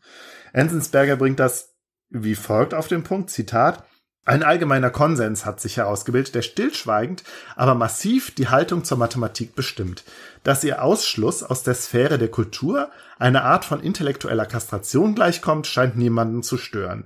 Wer diesen Zustand bedauerlich findet, wer etwas vom Charme und von der Bedeutung, von der Reichweite und von der Schönheit der Mathematik murmelt, wird als Experte bestaunt. Wenn er sich als Amateur zu erkennen gibt, gilt er im besten Fall als Sonderling, der sich mit einem ausgefallenen Hobby beschäftigt, so als züchte er Schildkröten oder sammle viktorianische Briefbeschwerer. Wesentlich seltener trifft man Leute, die mit ähnlicher Emphase behaupten, es bereite ihnen schon der Gedanke, einen Roman zu lesen, ein Bild zu betrachten oder ins Kino zu gehen, unüberwindliche Qualen. Seit dem Abitur hätten sie jede Berührung mit den Künsten, gleich welcher Art, peinlich vermieden. An frühere Erfahrungen mit der Literatur oder der Malerei möchten sie lieber nicht erinnert, erinnert werden. Und so, gut, und so gut wie nie hört man Bannflüche auf die Musik. Ja, warum ist das so? Ähm, und Enzensberger gibt äh, die Antwort eher so auf der individuellen Ebene und guckt in die Schulen ganz besonders und sieht da das Versagen der Schulen, nämlich in den Schulen würde es immer nur primär ums Rechnen gehen, ums Rechnen können, ja, was Kinder letztlich langweilen und unterfordern würde. Hm, hinzu können, könnte man ja auch sagen, dass die Kinder damit aber auch ganz schön gedrillt werden, komme ich später nochmal drauf. die Schuld sei ja weniger die der LehrerInnen, sondern eher der Curricula, die eben das noch nicht mal wirklich mathematisches Denken und erst recht nicht die Faszination vermitteln würden. Ja, also Enzensberger ist es ganz wichtig, dass Mathematik auch einen ästhetischen Reiz hat. Und ich glaube, das ist ja in etwa das, was du eben auch meintest. Ne? Er benutzt den Begriff der Eleganz, dass mathematische Lösungen auch immer etwas Elegantes haben. Mhm. So, und das ist da der Mathematik, dass das auch immer in der Mathematik halt auch ein wichtiges Ding ist, dass die Lösungen, ja, elegant sind. Ähm, auf der anderen Seite sieht Enzensberger auch so ein bisschen vielleicht die Schuld bei den Math MathematikerInnen oder bei der Ma Mathematik an sich auch. Er vermutet da so ein bisschen eine, so würde ich das jetzt nennen, eine Arroganz des Nerds, ja, und da spricht er von dem Begriff der Trivialität. Und ähm, für MathematikerInnen ist es halt sind halt die einzelnen Rechenschritte oft dann trivial oder werden dann mit sowas, mit diesem Begriff de, des Trivialen bezeichnet. Also wenn etwas immer wieder in einer äh, Gleichung dann immer wieder vorkommt oder so, dann gilt das als trivial. An diesen Stellen, an diesen trivialen Stellen werden die meisten Leute aber dann schon abgehängt. Und ich glaube, das ist in etwa das, was ich auch eben meinte, dass diese Zwischenschritte, die einzelnen Denkschritte, die kann ich oft nicht äh, nachvollziehen. Und wenn dann der, der Mathematiker sagt, ja, das ist doch trivial, fühlt man sich leicht verarscht, sag ich mal so. Mm Enzensberger ruft auch die Figur des Nerds auf, ohne ihn als solchen zu benennen. Er sagt ganz, aber auch ganz klar, gut, das, ist das ist ein, ein Klischeebild, aber ein sehr wirkmächtiges. Zitat. Man stellt sich unter einem Mathematiker einen profanen Hohepriester vor, der eifersüchtig seinen speziellen Gral hütet. Den gewöhnlichen Dingen dieser Welt wendet er den Rücken zu. Ausschließlich mit seinen unverständlichen Problemen beschäftigt, fällt ihm die Kommunikation mit der Außenwelt schwer. Er lebt zurückgezogen, fasst die Freuden und Leiden der menschlichen Gesellschaft als lästige Störungen auf und frönt überhaupt einer Eigenbrötelei. Eigenbrötlerei, die an Misanthropie grenzt. Mit seiner logischen Pedanterie geht er seinerseits der Mitwelt auf die Nerven. Vor allem aber neigt er zu einer schwer erträglichen Form von Hochmut. Intelligent, wie er nun mal ist, niemand macht ihm diesen Titel streitig, betrachtet er die hilflosen Versuche der anderen, den einen oder anderen Gedanken zu fassen mit geringschätziger Herablassung. Was ich finde, was Enzensberger aber gar nicht thematisiert, was aber finde ich zentral ist, ist ja so ein bisschen der bürgerliche Kulturbegriff, der bürgerliche, der die bürgerlichen Vorstellungen auch davon, was zu einer klassischen Bildung gehört. Und da zählt nun mal, ja, Kunst, Literatur, Musik zu, aber Naturwissenschaft und Mathematik, ja, die sogenannten MINT-Fächer, zählen da halt nicht zu, traditionell. Und natürlich sind wir hier irgendwie beim, beim äh, Bildungsbegriff des altsprachlichen Gymnasiums, also eigentlich einem, einem Bildungsbegriff, der uralt ist, also zu, seit Beginn des Bürgertums, des Bildungsbürgertums halt auch, der aber, glaube ich, immer noch nachwirkt, äh, bis heute quasi nachwirkt, ja. Du hast irgendwie so diesen Gegensatz zwischen Künstlern und Ingenieuren. Ja, die Ingenieure, das sind halt die, die rechnen, aber die Künstler halten sich für was Besseres. So. Ne, ich jetzt ganz vereinfacht und runtergebrochen, aber ich glaube, diese Vorurteile spielen da immer noch eine Rolle. Bei diesen Sprüchen, ja, wie, ja, mit Mathematik kann ich ja nichts anfangen, kann ich ja nichts anfangen. So. Und der Distinktionswert ist dann da doch vielleicht doch bei dieser klassischen Bildung immer noch ein bisschen höher. Ähm, ja, dann geht's irgendwie so um kulturelles Kapital. Dann kannst du, glaube ich, immer heutzutage immer noch eher glänzen. Ne? Natürlich, es gibt ganz viele Ausnahmen. Es mag sich auch ähm, differenziert haben ein Stück weit, aber ich glaube, das spielt schon immer noch eine Rolle. Und es mag dann auch eine Rolle spielen, oder es mag sich übersetzt haben, vielleicht auch in, ja, wenn man jetzt ab, äh, abseits vom konservativen Bürgertum guckt, in der Pop- und Jugendkultur, wenn es dann da eher so nach der Frage geht, was ist cool, ja, dann ist Mathematik halt auch nicht cool, aber sich mit Musik auskennen, vielleicht auch mit Literatur oder Kunst, ist cooler, als ein Mathe-Nerd zu sein. Ja. Ja, jetzt, du willst schon was sagen? Nee, nee. Nee, nee, nee. So, und diese Vorurteile, diese kulturell verankerten Vorurteile, die natürlich auch gebrochen werden, ja. und immer wieder. Äh, ähm, klar, es ist natürlich heutzutage äh, ist es natürlich auch eine Binsenweisheit, dass Mathematik wichtig ist, ne? Und wir sind dann ja auch ganz schnell bei den Volkswirtschaft, bei einer volkswirtschaftlichen Argumentation. Ich sagte eben auch schon, die MINT-Fächer, Fachkräftemangel, ähm, also wirtschaftlich kann man, kann man, also kann eine Volkswirtschaft sich, glaube ich, diese Vorbehalte gegenüber Mathematik nicht leisten.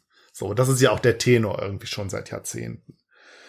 Wobei ich dann da an der Stelle immer eher bei Enzensberger bin und sag, oder ja, so rein als aus so einer bildungswissenschaftlichen, aus so einem bildungswissenschaftlichen Blick, es geht erstmal um Bildung an sich und wenn Bildung an sich äh, einen Gewinn hat, ja, also wenn Mathematik auch was Ästhetisches hat, eine Faszination ausübt, muss es jetzt nicht um volkswirtschaftlichen Nutzen gehen, sondern man kann erstmal da, da dahin gucken, was bringt Mathematik für die persönliche Bildung. So. Also ich finde den Vergleich zwischen Mathematik und, und Dingen wie bildende Kunst oder Musik, äh, irgend, irgendwas humpelt da bei mir total. Also kann auch mehr Medizin sprechen oder über Geschichte oder das heißt, also, wahrscheinlich ist der, die, ist der dieser Diskurs gar nicht so bekannt. Also, oder äh, du knüpfst da nicht ich, an, dieses, Markus, ich kenne diese Haltung. Ja, ja. Dieses, ach, ach Mathe, ach, ja, ja, genau. nee, ach, bleib mir weg damit, war ich schon als Kind äh, schlecht. Ja, ja, ich ja auch. Und das, das, und das aus dem Mund von, von im Prinzip wirklich sehr intelligenten Leuten, die sich, genau. die sich mit anderen Dingen äh, wahnsinnig tiefgreifend befassen. Und bei Mathe ähm, stellt man sich selbst als ein Übertölpel dar. Hm. Und das wird dann auch so weggelächelt und alle, alle können da auch irgendwie mit einstimmen. Ich, ich kenne diese Haltung. Ähm, und trotzdem ist, ist ja, letztendlich ist das doch auch eine, eine Flucht nach vorn wirklich von Leuten, die einfach immer schlecht in Mathe waren und für die das wirklich ein Graus war. Ja, ähm, aber die sich es auch leisten können. Wie? Ja, die sich leisten können zu sagen, Mathe, so ein Quatsch. Ja? Ich glaube, was weiß ich, als äh, Bildungsaufsteiger, ja, als jemand, der, äh, keine Ahnung, einen, einen Bildungsaufstieg hinlegt, dann gerne mal irgendwie Ingenieur wird, als erster, der studiert in der Familie, da kannst du dir nicht leisten zu sagen, ach Mathe, lächerlich. Sondern da musst du Mathe können und lernen.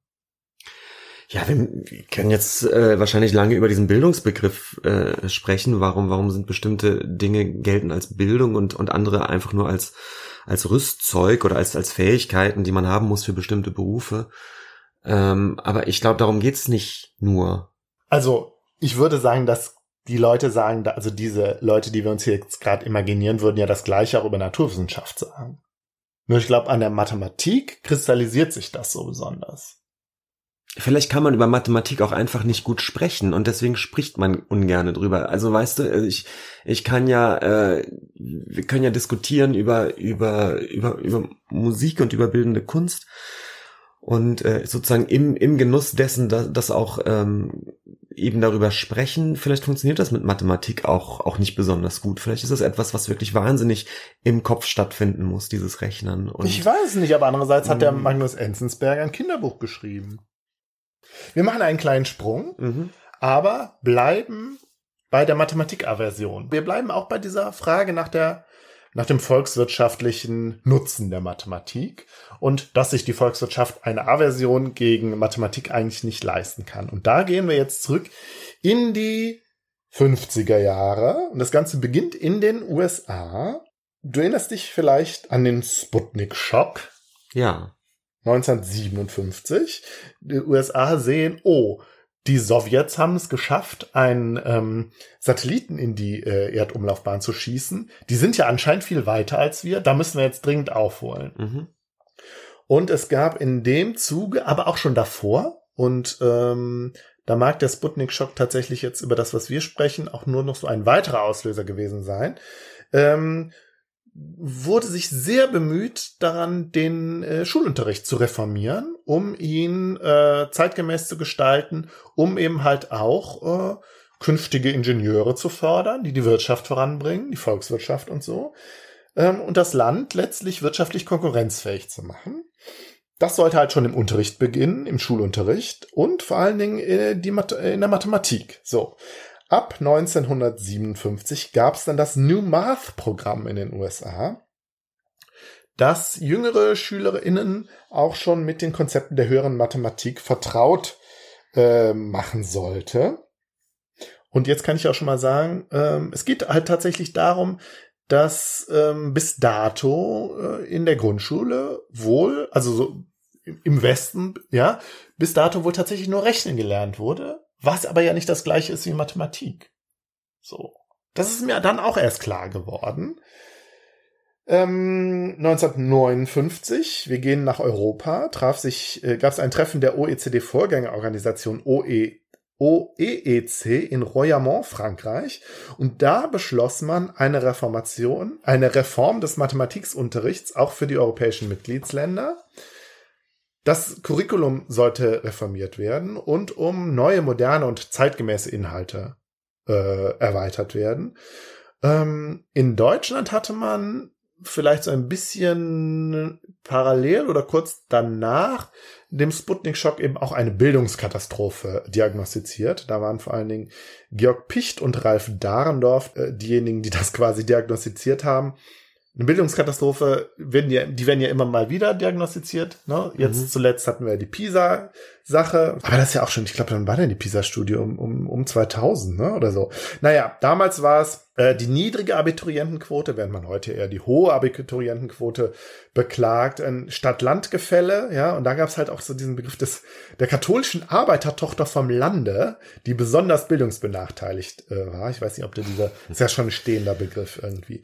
Man sah da damals sowohl ähm, eine Gefahr im internationalen wirtschaftlichen Wettbewerb, aber eben halt auch eine Gefahr der Demokratie wo ich das Gefühl habe, das war in den letzten Jahren, vielleicht jetzt wieder, aber jetzt geht es, glaube ich, dann eher um Medienbildung, ähm, was momentan nicht oder was in den letzten Jahren nicht so wichtig war, dass man eben auch die Demokratie in Gefahr sah, während es heute ja wirklich eher vermehr, vermehrt um, um den Wirtschaftsstandort geht, ja. Stichwort mhm. MINT-Bildung. Mhm. Auf Basis dieser Diagnose des, der Bildungskatastrophe wurde, wurden viele Reformen beschlossen, mh, hm, zum Beispiel das heutige Oberstufensystem, wie wir es kennen. Die verschiedenen Reformuniversitäten, die damals, ähm, ich glaube, da war ja Willy Brandt, der hat ja diesen, diesen, diesen, ähm, diese vielen Bildungsreformen ja angestoßen unter der äh, ähm, sozialliberalen Regierung Bielefeld, Bochum, Wuppertal, diese ganzen Universitäten, die dann aus dem Boden geschossen sind, ja. Aber es wurde auch beschlossen, am 3.10.68 hat die KMK die Einführung der neuen Mathematik für alle Schulformen ab dem Jahr 72, 73, äh, also vor 50 Jahren, 50 Jahre ist das her. Das wurde beschlossen. So, neue Mathematik ähm, ist ein Überbegriff für das, was man mathematisch reformieren wollte und eben halt auch schon in der Grundschule. Das Ganze, äh, die neue Mathematik sollte bereits in der Grundschule reform äh, äh, ähm, gelehrt werden, um die Kluft zur weiterführenden Schule zu verkleinern und sozusagen eine nahtlose mathematische Bildung von der Pike an zu gewährleisten. So, Benjamin, wegen meiner eigenen Mathematikaversion werde ich jetzt ich kann jetzt nicht genau sagen, was jetzt die Mathemat äh, die die neue Mathematik äh, beinhaltet. Deswegen werde ich jetzt was vorlesen. Ein Text von der Tanja Hamann. Die hat ihre Diss über diese ganze Diskussion um die neue Math Mathematik geschrieben.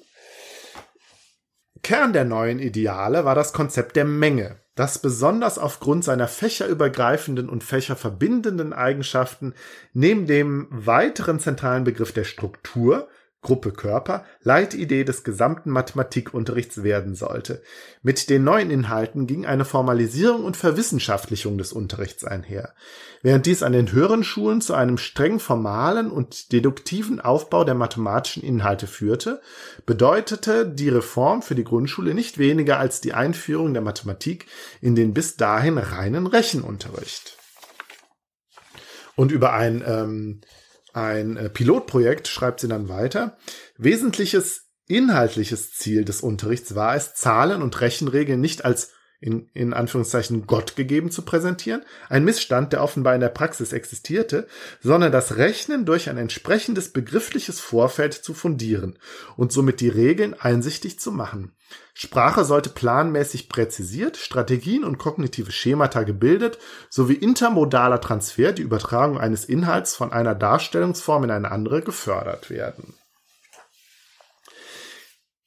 Wir sind bei der sogenannten Mengenlehre, Benjamin, ähm, die der Stein des Anstoßes war, damals in den 70er Jahren. Und ähm, im Zuge dieses, dieser geplanten Reform gab es eine beispielslose Protestwelle. Die Leute sind äh, an die Decke und auf die Straße gegangen quasi, weil sie nicht wollten, dass die Kinder in der Grundschule mit so mathematischem Quatsch anfangen und eben nicht mehr das normale Rechnen 1 plus 1 lernen. Es geht tatsächlich ausschließlich um die Grundschule. Da äh, hat sich so diese, diese quasi Moral Panic dran entsponnen. Und jetzt werde ich nochmal wieder etwas vorlesen, weil die Zitate sind köstlich. Äh, der Spiegel hat äh, in seiner Ausgabe 13 von 1974 eine ganze Titelgeschichte der Frage um die Mengenlehre gewidmet. Mhm. Macht Mengenlehre krank, so die Überschrift. Und in diesem äh, langen Artikel werden, wird die ganze Debatte quasi zusammengefasst, die so hochgekocht war. Zitat, der Heidelberger Mathematikprofessor Gerd Heinz Müller erlebt zwischen 10 und 12 Uhr nachts, dass etwas falsch sein muss. Dann rufen ihn Bekannte von Bekannten von Bekannten an und bitten ihn, bei den Hausaufgaben ihrer Kinder zu helfen. Immer geht es um Mengenlehre. Schon kapituliert hat Bernd Arras, der im Elternbeirat des Landes Baden-Württemberg sitzt. Er wollte das Buch Wir lernen Mathematik von den Autoren 90 und Sorger verfasst für das erste bis vierte Schuljahr durcharbeiten. Aber es ist für mich aussichtslos, geistig zu folgen. Schluss mit dem Reformwahnsinn, telegrafierte Handwerksmeister Lutz, Lunz aus dem fränkischen Weißenburg nach Stuttgart, als der Südfunk Mitte März eine Fernsehsendung pro und contra Mengenlehre ankündigte. Wir sind für Abschaffung der Mengenlehre, meldete die gesamte Elternschaft Frauenchiemsee per Fernschreiben. Noch nie gab es vor einer Sendung pro und contra so viel Post. Alle Eingänge waren contra. Für Blödsinn erklärte sie Bauer Josef Sabisch aus dem niedersächsischen Lünde, der Zwiebeln und Kohl anbaut. Als intellektuelle Notzucht bezeichnet sie der Münchner Philosoph Anton Neuhäusler, unter anderem Autor je eines Buches über Hellsehen und über Zeit und Sein. Eine ungeheure Indoktrination des kindlichen Denkens und Tuns sieht das klassenkämpferische Lehrerblatt PET Extra in der Mengenlehre. In Baden-Württemberg führt der millionenschwere Alois Graf Waldburg Zeil den Kampf an der Spitze aller Gegner. So. Warum kochen die Emotionen so hoch, Benjamin? Der Spiegel identifiziert drei zugrunde liegende Ängste, die die Eltern, ja, es ging ja vor allen Dingen um Eltern, dann sind aber dann auch die tatsächlich, während die Mathematikdidaktiker da sehr dafür waren, für diese, für diese Reform, haben sich MathematikprofessorInnen eher dagegen gewandt. Die drei Ängste der Eltern waren, dass Mengenlehre tatsächlich krank macht, nämlich zu Dyskalkulie führen würde, die Kinder nicht genug rechnen lernen würden ne, wenn sie eben in der ersten, im ersten Schuljahr nur irgendwie spielerisch mit Mengen umgehen, und das war halt so dieses Ganze, ja, es soll halt spielerisch, spielerisch an die Sache rangehen, gegangen werden, würden sie tatsächlich, tatsächlich Rechnen verlernen. Beide Punkte, das mit der Dyskalkulie und dem Nicht-Rechnen-Lernen, sind wissenschaftlich schon damals widerlegt worden. Am interessantesten fand ich aber einen Punkt, der ähm, da äh, diagnostiziert wurde, nämlich, dass die Eltern vielleicht Angst vor ihrem eigenen Unverständnis waren, wie dem eigenen Zitat ja eben auch vorkam. Sie haben vielleicht Angst, dass sie den Kindern nicht helfen können, dass sie und dass dadurch so ein bisschen ihre eigene Autorität untergraben wird. Und ich finde, da zeigt sich so eine so eine Rückkopplung, ja, das Ganze, wenn da wird was versucht, was ähm, Mathematik, mathematisches Denken wieder an die Schulen zu bringen oder überhaupt an die Schulen zu bringen und damit auch Verstehen, das Verständnis äh, von Mathematik an die Schulen zu bringen, um ein, vielleicht ein Stück weit der Angst zu begegnen. Ja, diese Reform wird geblockt durch die Angst der Eltern. Mhm. So. Und das macht der Spiegel auch recht deutlich. Der Rechenunterricht bis damals, da ging's bis dato, da ging's vor allem um Auswendiglernen und um Drill, ja, du musst halt äh, rechnen können. Verstehen ist nachrangig. Einsicht in die Zusammenhänge ist nachrangig. Ja? Und da dachte ich auch, ja, so war das bei mir damals auch im Matheunterricht. Ne? Habe ich ja eben auch schon gesagt. Verstanden habe ich das nicht. Und wenn ich es nicht verstanden habe, wurde ich nervös. Mhm. Aber ich wusste, können muss ich es trotzdem. Ja, wir haben also eine Reform gehabt damals oder ein Reformvorhaben. Es ist ja letztlich gescheitert, das primär das Verstehen zum Ziel hatte. Also ich glaube, Enzensberger wäre da ganz zufrieden mit gewesen. Ja. Ähm, und durch den spielerischen Einstieg, spielerischen Umgang mit Mengen, ja, da ist halt auch viel Material entstanden, mit denen Kinder halt äh, ja spielerisch die Mengen erfass erfassen können, können und so. Ja? Mhm. Ähm, und in Schulbüchern ist das auch umgesetzt worden. Auf, der, auf die Art konnte sehr früh halt auch die Angst dann, der Angst begegnet werden. So, aber das Ganze ist gescheitert, äh, laut Spiegel, nicht nur wegen des öffentlichen Drucks, sondern auch wegen der schlechten Vorbereitung und dass das Ganze so ein Stück weit übers Knie gebrochen und zu groß war letztlich, dass die LehrerInnen schlecht weitergebildet wurden und die Schulbücher vielleicht auch zu schlecht waren. Es hat sich, ähm, es hat sich aber einiges hat sich dann doch gehalten, so dass zum Beispiel Ge Geometrie gibt es in der Grundschule erst seit den 70ern. Und dieser Ansatz des spielerischen Lernens, der Gruppenarbeit und der Ansprechung der ges ansprechenden Gestaltung von Schulbüchern, dass das wohl auch aus der Zeit erst stammt. Also da geht's jetzt wirklich, ich denke so an Grundschulbüchern, wo dann mit Äpfeln Ja. äh, gezählt Genau. wird. Und man, man kennt, man hat, also was ich, ich habe in der weiterführenden Schule, ich glaube so in der siebten Klasse, hatte ich dann mal ein bisschen Mengenlehre. Und das erschien, ich weiß, das erschien mir damals auch als sehr angenehm, weil es so anschaulich war und nicht schwierig irgendwie. Aber diese grundlegende Reform besagte, dass das schon in der Grundschule passieren sollte und dass die Kinder auch da schon die Fachbegriffe kennenlernen sollten Mhm. und quasi das Vokabular auch sehr früh aufbauen sollten. Aber richtig rechnen haben sie dann wohl erst in der zweiten Klasse. Ja, ich, aber ich weiß gar nicht, wie, wie ist es denn jetzt? Du, äh, man macht doch nicht Plus und Minus schon in der ersten Klasse, da ist man noch äh, vor allem am, Doch, oder? klar. Ist das schon? Ja, ja. Okay. Also da ist jetzt äh, auch dieser zweite Teil deines Themas, äh, kann ich ganz, ganz wenig zu sagen, weil ich ähm, bin kein Pädagoge, ich war habe äh, wenig mit Kindern im Schulalter zu tun. Ich weiß überhaupt gar nicht, wie der ähm, auch dieser historische Abriss, wie, wie und wann sich das geändert hat, habe ich noch nie drüber nachgedacht, ehrlich gesagt. Ich glaube, es gibt natürlich wahrscheinlich generell auch in anderen Fächern ein, eine Entwicklung zu äh, kindgerechterer Gestaltung von, von Lehrmitteln wahrscheinlich, oder? Der, der Ja, ja, ja, natürlich, ja, ganz klar. Ja. Mir ging es vor allen Dingen um diese Moral Panic, hm. von der ich nichts wusste, dass das mal so ein Thema war und auch so ein seltsames Thema, an dem sich dann so die Gemüter ätzt haben Hm. und an dieses, an diese, diese Mathematikaversion, die so viele verschiedene und paradoxe Formen halt auch gezeigt hat oder zeit, zeitigt bis heute noch. Hm. Und halt die Frage, die du nicht so nachvollziehen kannst, ist, hat die Mathematik irgendwie einen Sonderstatus in der Bewertung von Kultur und kulturellen Dingen? Ich würde immer noch sagen, das hat was irgendwie dann doch mit der Figur, mit der Sozialfigur des Nerds zu tun, aber da können wir dann vielleicht ein andermal nochmal drüber sprechen. Das weiß ich gar nicht, ob's das ist. Wie ist denn die Situation eigentlich? Da kenne ich mich auch nicht aus. Hat, äh, gibt es tatsächlich ein Problem mit, mit Nachwuchs in Ingenieurswissenschaften, der, der darauf zurückzuführen ist, dass, dass Mathe zu uncool ist in der Schule? Ich, ich weiß das nicht. da Das, was ob das ist. uncool ist, weiß ich nicht, aber es wird zumindest immer behauptet. Mhm. Ja. Daher kommt ja diese ganze, die ganze Rufe nach der MINT-Förderung in den letzten Jahren. Ja. Die, Also ich habe den, den Eindruck, ähm, dass es in der Schule, ich fand das schon breit gefächert. Es gab immer Leute, die sich, die, die gut in Mathe waren und die da Spaß dran haben. Äh, Ich, ich weiß es deswegen auch so genau, weil mein Bruder ja so ein Typ ist, ne? ja ist gut, aber dein Bruder ist halt auch ein. Nerd. Und der, der hat auch, äh, auch so Knobel, Knobelaufgaben in Mathe geliebt und wahnsinnig und letztendlich hat er Maschinenbau studiert, ne? Ja, Und- und genau. dein Leute- Bruder ist der, der, der, Bruder, der Bruder ist auch da so gegenteilig zu dir. Das finde ich ja auch so lustig. Genau. Du aber hast die dich den Leute, schönen Künsten zugewandt. die Leute gibt es doch immer. Also ich, ich bin mir gar nicht so sicher, ob das. aber zu wenig. Ist das gibt so? Ja, das weiß ich Benjamin, nicht. ob es das so ist, weiß ich nicht. Ich finde diesen ganzen Diskurs, diesen volkswirtschaftlichen Diskurs ja auch ganz unangenehm. Ja.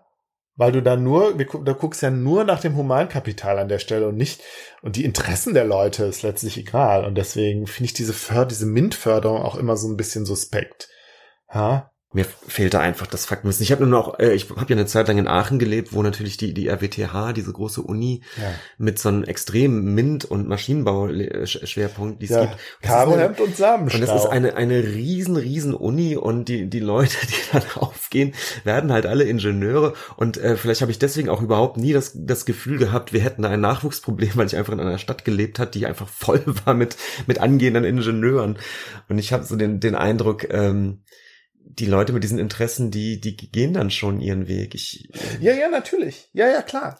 Ne? Aber ich glaube, also ne, mir ging es halt darum, dass es vielleicht einen Zusammenhang gibt zwischen der persönlichen, psychologisch begründeten Aversion gegenüber Mathematik und so einem einer kulturell verankerten Aversion gegenüber Mathematik. Mhm. Ja, dieses zu, zu Schaustellen, so eine, so eine Aversion, das stimmt, aber ich muss sagen, ähm, das Ganze kocht sich ja auch sofort runter, wenn du wirklich im, im Arbeitsalltag bist. Und zwar eben auch im Arbeitsalltag äh, von des Kulturbetriebs sozusagen. Äh, also jeder Kurator und Museumsmensch muss muss seine Zahlen beisammen ha- halten, weißt du, muss mit seinem Budget umgehen. Und äh, ähm, ich glaube, bei keinem Bewerbungsgespräch in so einem Bereich äh, wird man stolz erzählen, dass man mit Zahlen überhaupt gar nicht umgehen kann. Und äh, also das, das funktioniert natürlich in so einem Arbeitsumfeld auch nicht. Also selbst da gibt es noch, glaube ich, einen Unterschied zwischen dem zwischen dem Smalltalk-Thema, Ja. ach, in Mathe war ich ja auch immer schlecht, und dem, was natürlich dann im Ar- Arbeitsalltag ähm, gefordert wird. Ne? Und natürlich könnte man jetzt überlegen, warum, warum ist das eigentlich so? Also Ja, da ist du vielleicht tatsächlich auch gucken, was ist wirklich nur das kulturelle Kapital, was du dann halt wirklich beim Smalltalk, äh, keine Ahnung, in der Opernpause halt von dir gibst. Mhm. Aber was halt anzeigt, zu was für einer, zu, zu was für einem Milieu du dich halt irgendwie zugehörig fühlst. Ja, aber ich bin ja nun mal jemand, der wirklich diese Mathe-Aversion hat und hatte. Und deswegen war ich eigentlich auch immer, immer froh drum, dass das, dass das, ähm, dass das legitim ist. Ja. So. Also, Ja, ich ja auch, deswegen- Benjamin, das ich ist schon, auch. fand ich Klar. mal ganz gut, ne? Müssen wir jetzt, glaube ich, so stehen lassen. Wir müssen es so stehen lassen und ich äh, hoffe, das wird jetzt nicht so wie, äh, wie deutscher Hip-Hop, Markus, dass jetzt dass, Uiuiuiui. dass Mathematik Dass das neue Podcast-Thema Dass ich dich jetzt hier. damit über Pi Mit- kann. Mal schauen. Ja. Ich habe überlegt, es gibt zwei Mathematiker, über die ich mal sprechen könnte. Aber nicht so bald. Du hast ja noch ein Nachklappthema. ja, machst du das Nachklappgeräusch? Ich mache das Nachklappgeräusch.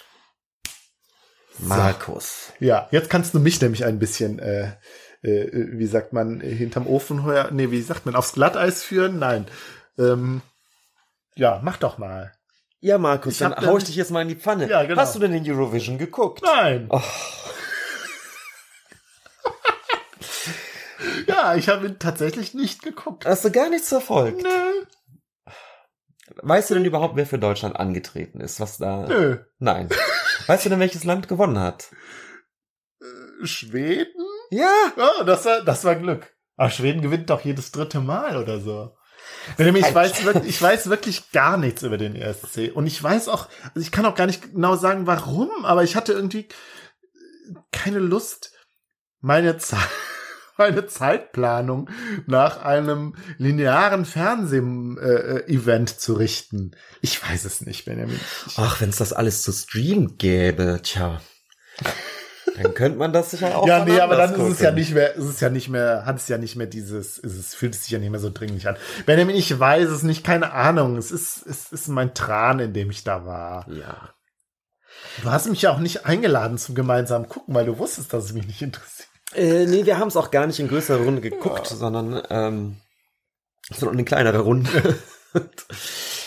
ja, ich, weil wir müssen ja auch gar nicht drüber sprechen. Ich, äh, Doch, doch, können wir ruhig. Wir haben ja jetzt auch länglich über Mathematik gesprochen. Ja, also es war ja ein, ein, eine eine äh, Sondersituation, weil ja die Ukraine gewonnen hatte letztes Jahr Und ähm, in der Ukraine natürlich als Austragungsort ist es jetzt schwierig und deswegen hat der Zweitplatzierte des letzten Jahres, das ah, das war der Grund. Okay. Großbritannien, Ja. gesagt, gut, dann richten wir den aus. Ich habe mich nämlich gefragt, warum es Großbritannien war. Und ich fand das, äh, fand das sehr schön gemacht. Das Ganze hat in Liverpool stattgefunden und es war dann aber auch immer klar, dass natürlich eigentlich auch die Ukraine ähm, mit Gastgeber ist oder sogar Hauptgastgeber. Also das, man hat sich diese Rolle so ein bisschen geteilt mit äh, mit Großbritannien und das wurde auch sehr charmant gelöst durch eine durch eine Moderation, äh, die ähm, wo auch eine ukrainische Moderatorin äh, dabei war und eben auch ähm, aber Leute aus Großbritannien und irgendwie das hat man alles alles sehr charmant gelöst.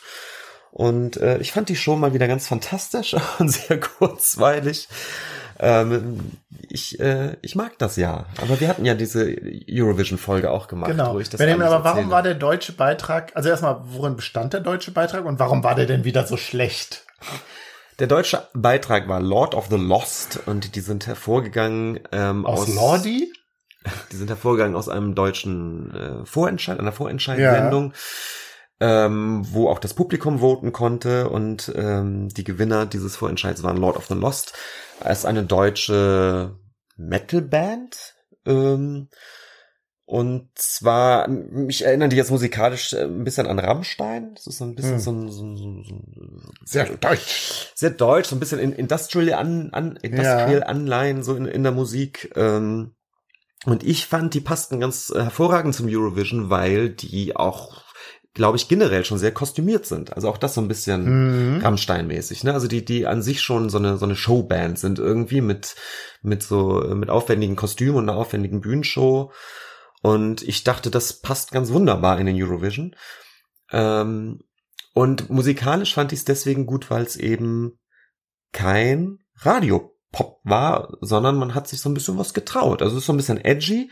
Es ist auch klar, dass es ein bisschen ähm, nicht jedem gefällt, aber ich dachte so, immerhin ist es mal eine musikalische Ja, ein Richtung Statement, ja. und es ist ein Statement und es ist, es ist ein bisschen nischiger, aber vielleicht versammelt ist dann in dieser Nische auch dann mal ein ein paar, ein paar Punkte Mhm. in der Endabstimmung, weil es sich eben äh, abhebt von von diesem Ja. normalen, langweiligen Popkram, mit Ja. dem Deutschland ja auch die letzten Jahre ganz gut gescheitert ist immer. Und äh, was soll ich sagen? Ja, wir haben den letzten Platz und ich war, Das äh, ist so lustig.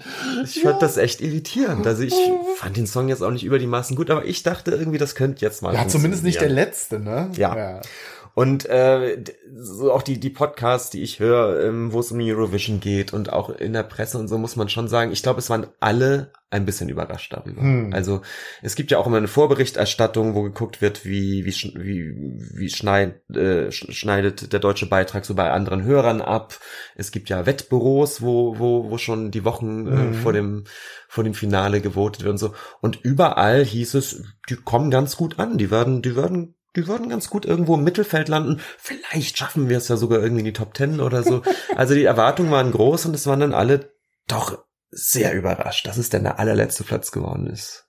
Äh, mich hat's auch überrascht. Ich kann es auch nicht nicht erklären. Es ist, es ist wie es ist. Ja. Und ähm, mein Favorit wäre Island gewesen, die den zweiten Platz gemacht haben. Ähm, Waren die nicht äh, Quatsch? Island, was erzählt denn? Finnland. Ach so, Island war doch letztes Mal. Doch Und du guckst dir nachher mal den finnischen Beitrag an, der ist super. Ja, sehr campy. Der ist Camp und der ist super. Okay. Ja. Ja, dann mache ich das gleich mal. Und Ja, das machen wir noch von, gemeinsam. falls unsere HörerInnen äh, den Eurovision Song Contest nicht gesehen haben, dann sollten die das auch machen. Ja, es ist, es ist wie immer, wenn man dann, ich, äh, man kann da ja auch niemanden äh, zum Fan machen, der es einfach schrecklich findet. Ich finde es ja nicht schrecklich. Das ist es ja eben. Ich finde es ja überhaupt nicht schrecklich. So, Benjamin. So, Markus. Da, das war ja mal was. Da waren wir uns im ersten Teil so einig und im zweiten Teil mal so gar nicht. Mathematik. Ja, das war auch Lass mich so, doch in Ruhe das war- damit. Das hatte ich als Kind schon Das war aber auch so lustig, weil es ist wieder so, ich rede, ich rede und Benjamin wird immer leiser und singt so in sich hinein. Dann denke ich, oje, oje, oje, oje, ich verrenne mich ja total. Das hatten wir schon mindestens einmal in einer anderen Folge. Hip-Hop. Ja, nee, nee, das war nicht nur Hip-Hop. Wo du dann gesagt das, das, das, das kann ich überhaupt nichts mit anfangen. Ja, interessant. Manchmal muss das sein. Interessant, ja, es ist so. Aber äh, also Mathematik, entschuldige mal. Das geht halt auch nicht. Gut, ja, Benjamin, dann ähm, ja, demnächst beim, bei der nächsten Folge äh, mit uns beiden machen wir dann ja vielleicht was ähm, zum Thema draußen. Oder schon mal- Chemie. Nein, das ist, das ist doch jetzt schon mal eine Ankündigung an, an unser Stimmt. Ja. DBPDW äh, Hashtag draußen dieses Jahr. Ist das schon die Themenmonat? nächste Folge wahrscheinlich? Ja. Ja, zumindest und die, die nächste nächste- Classic-Folge. Okay, okay. Ja. Okay. Okay. Oh, da habe ich aber auch wieder ein Thema, was du nicht interessant findest. Naja, vielleicht kriege ich dich ja diesmal überzeugt. Gut. Ja, dann bis zum nächsten Mal. Tschüss. Tschüss.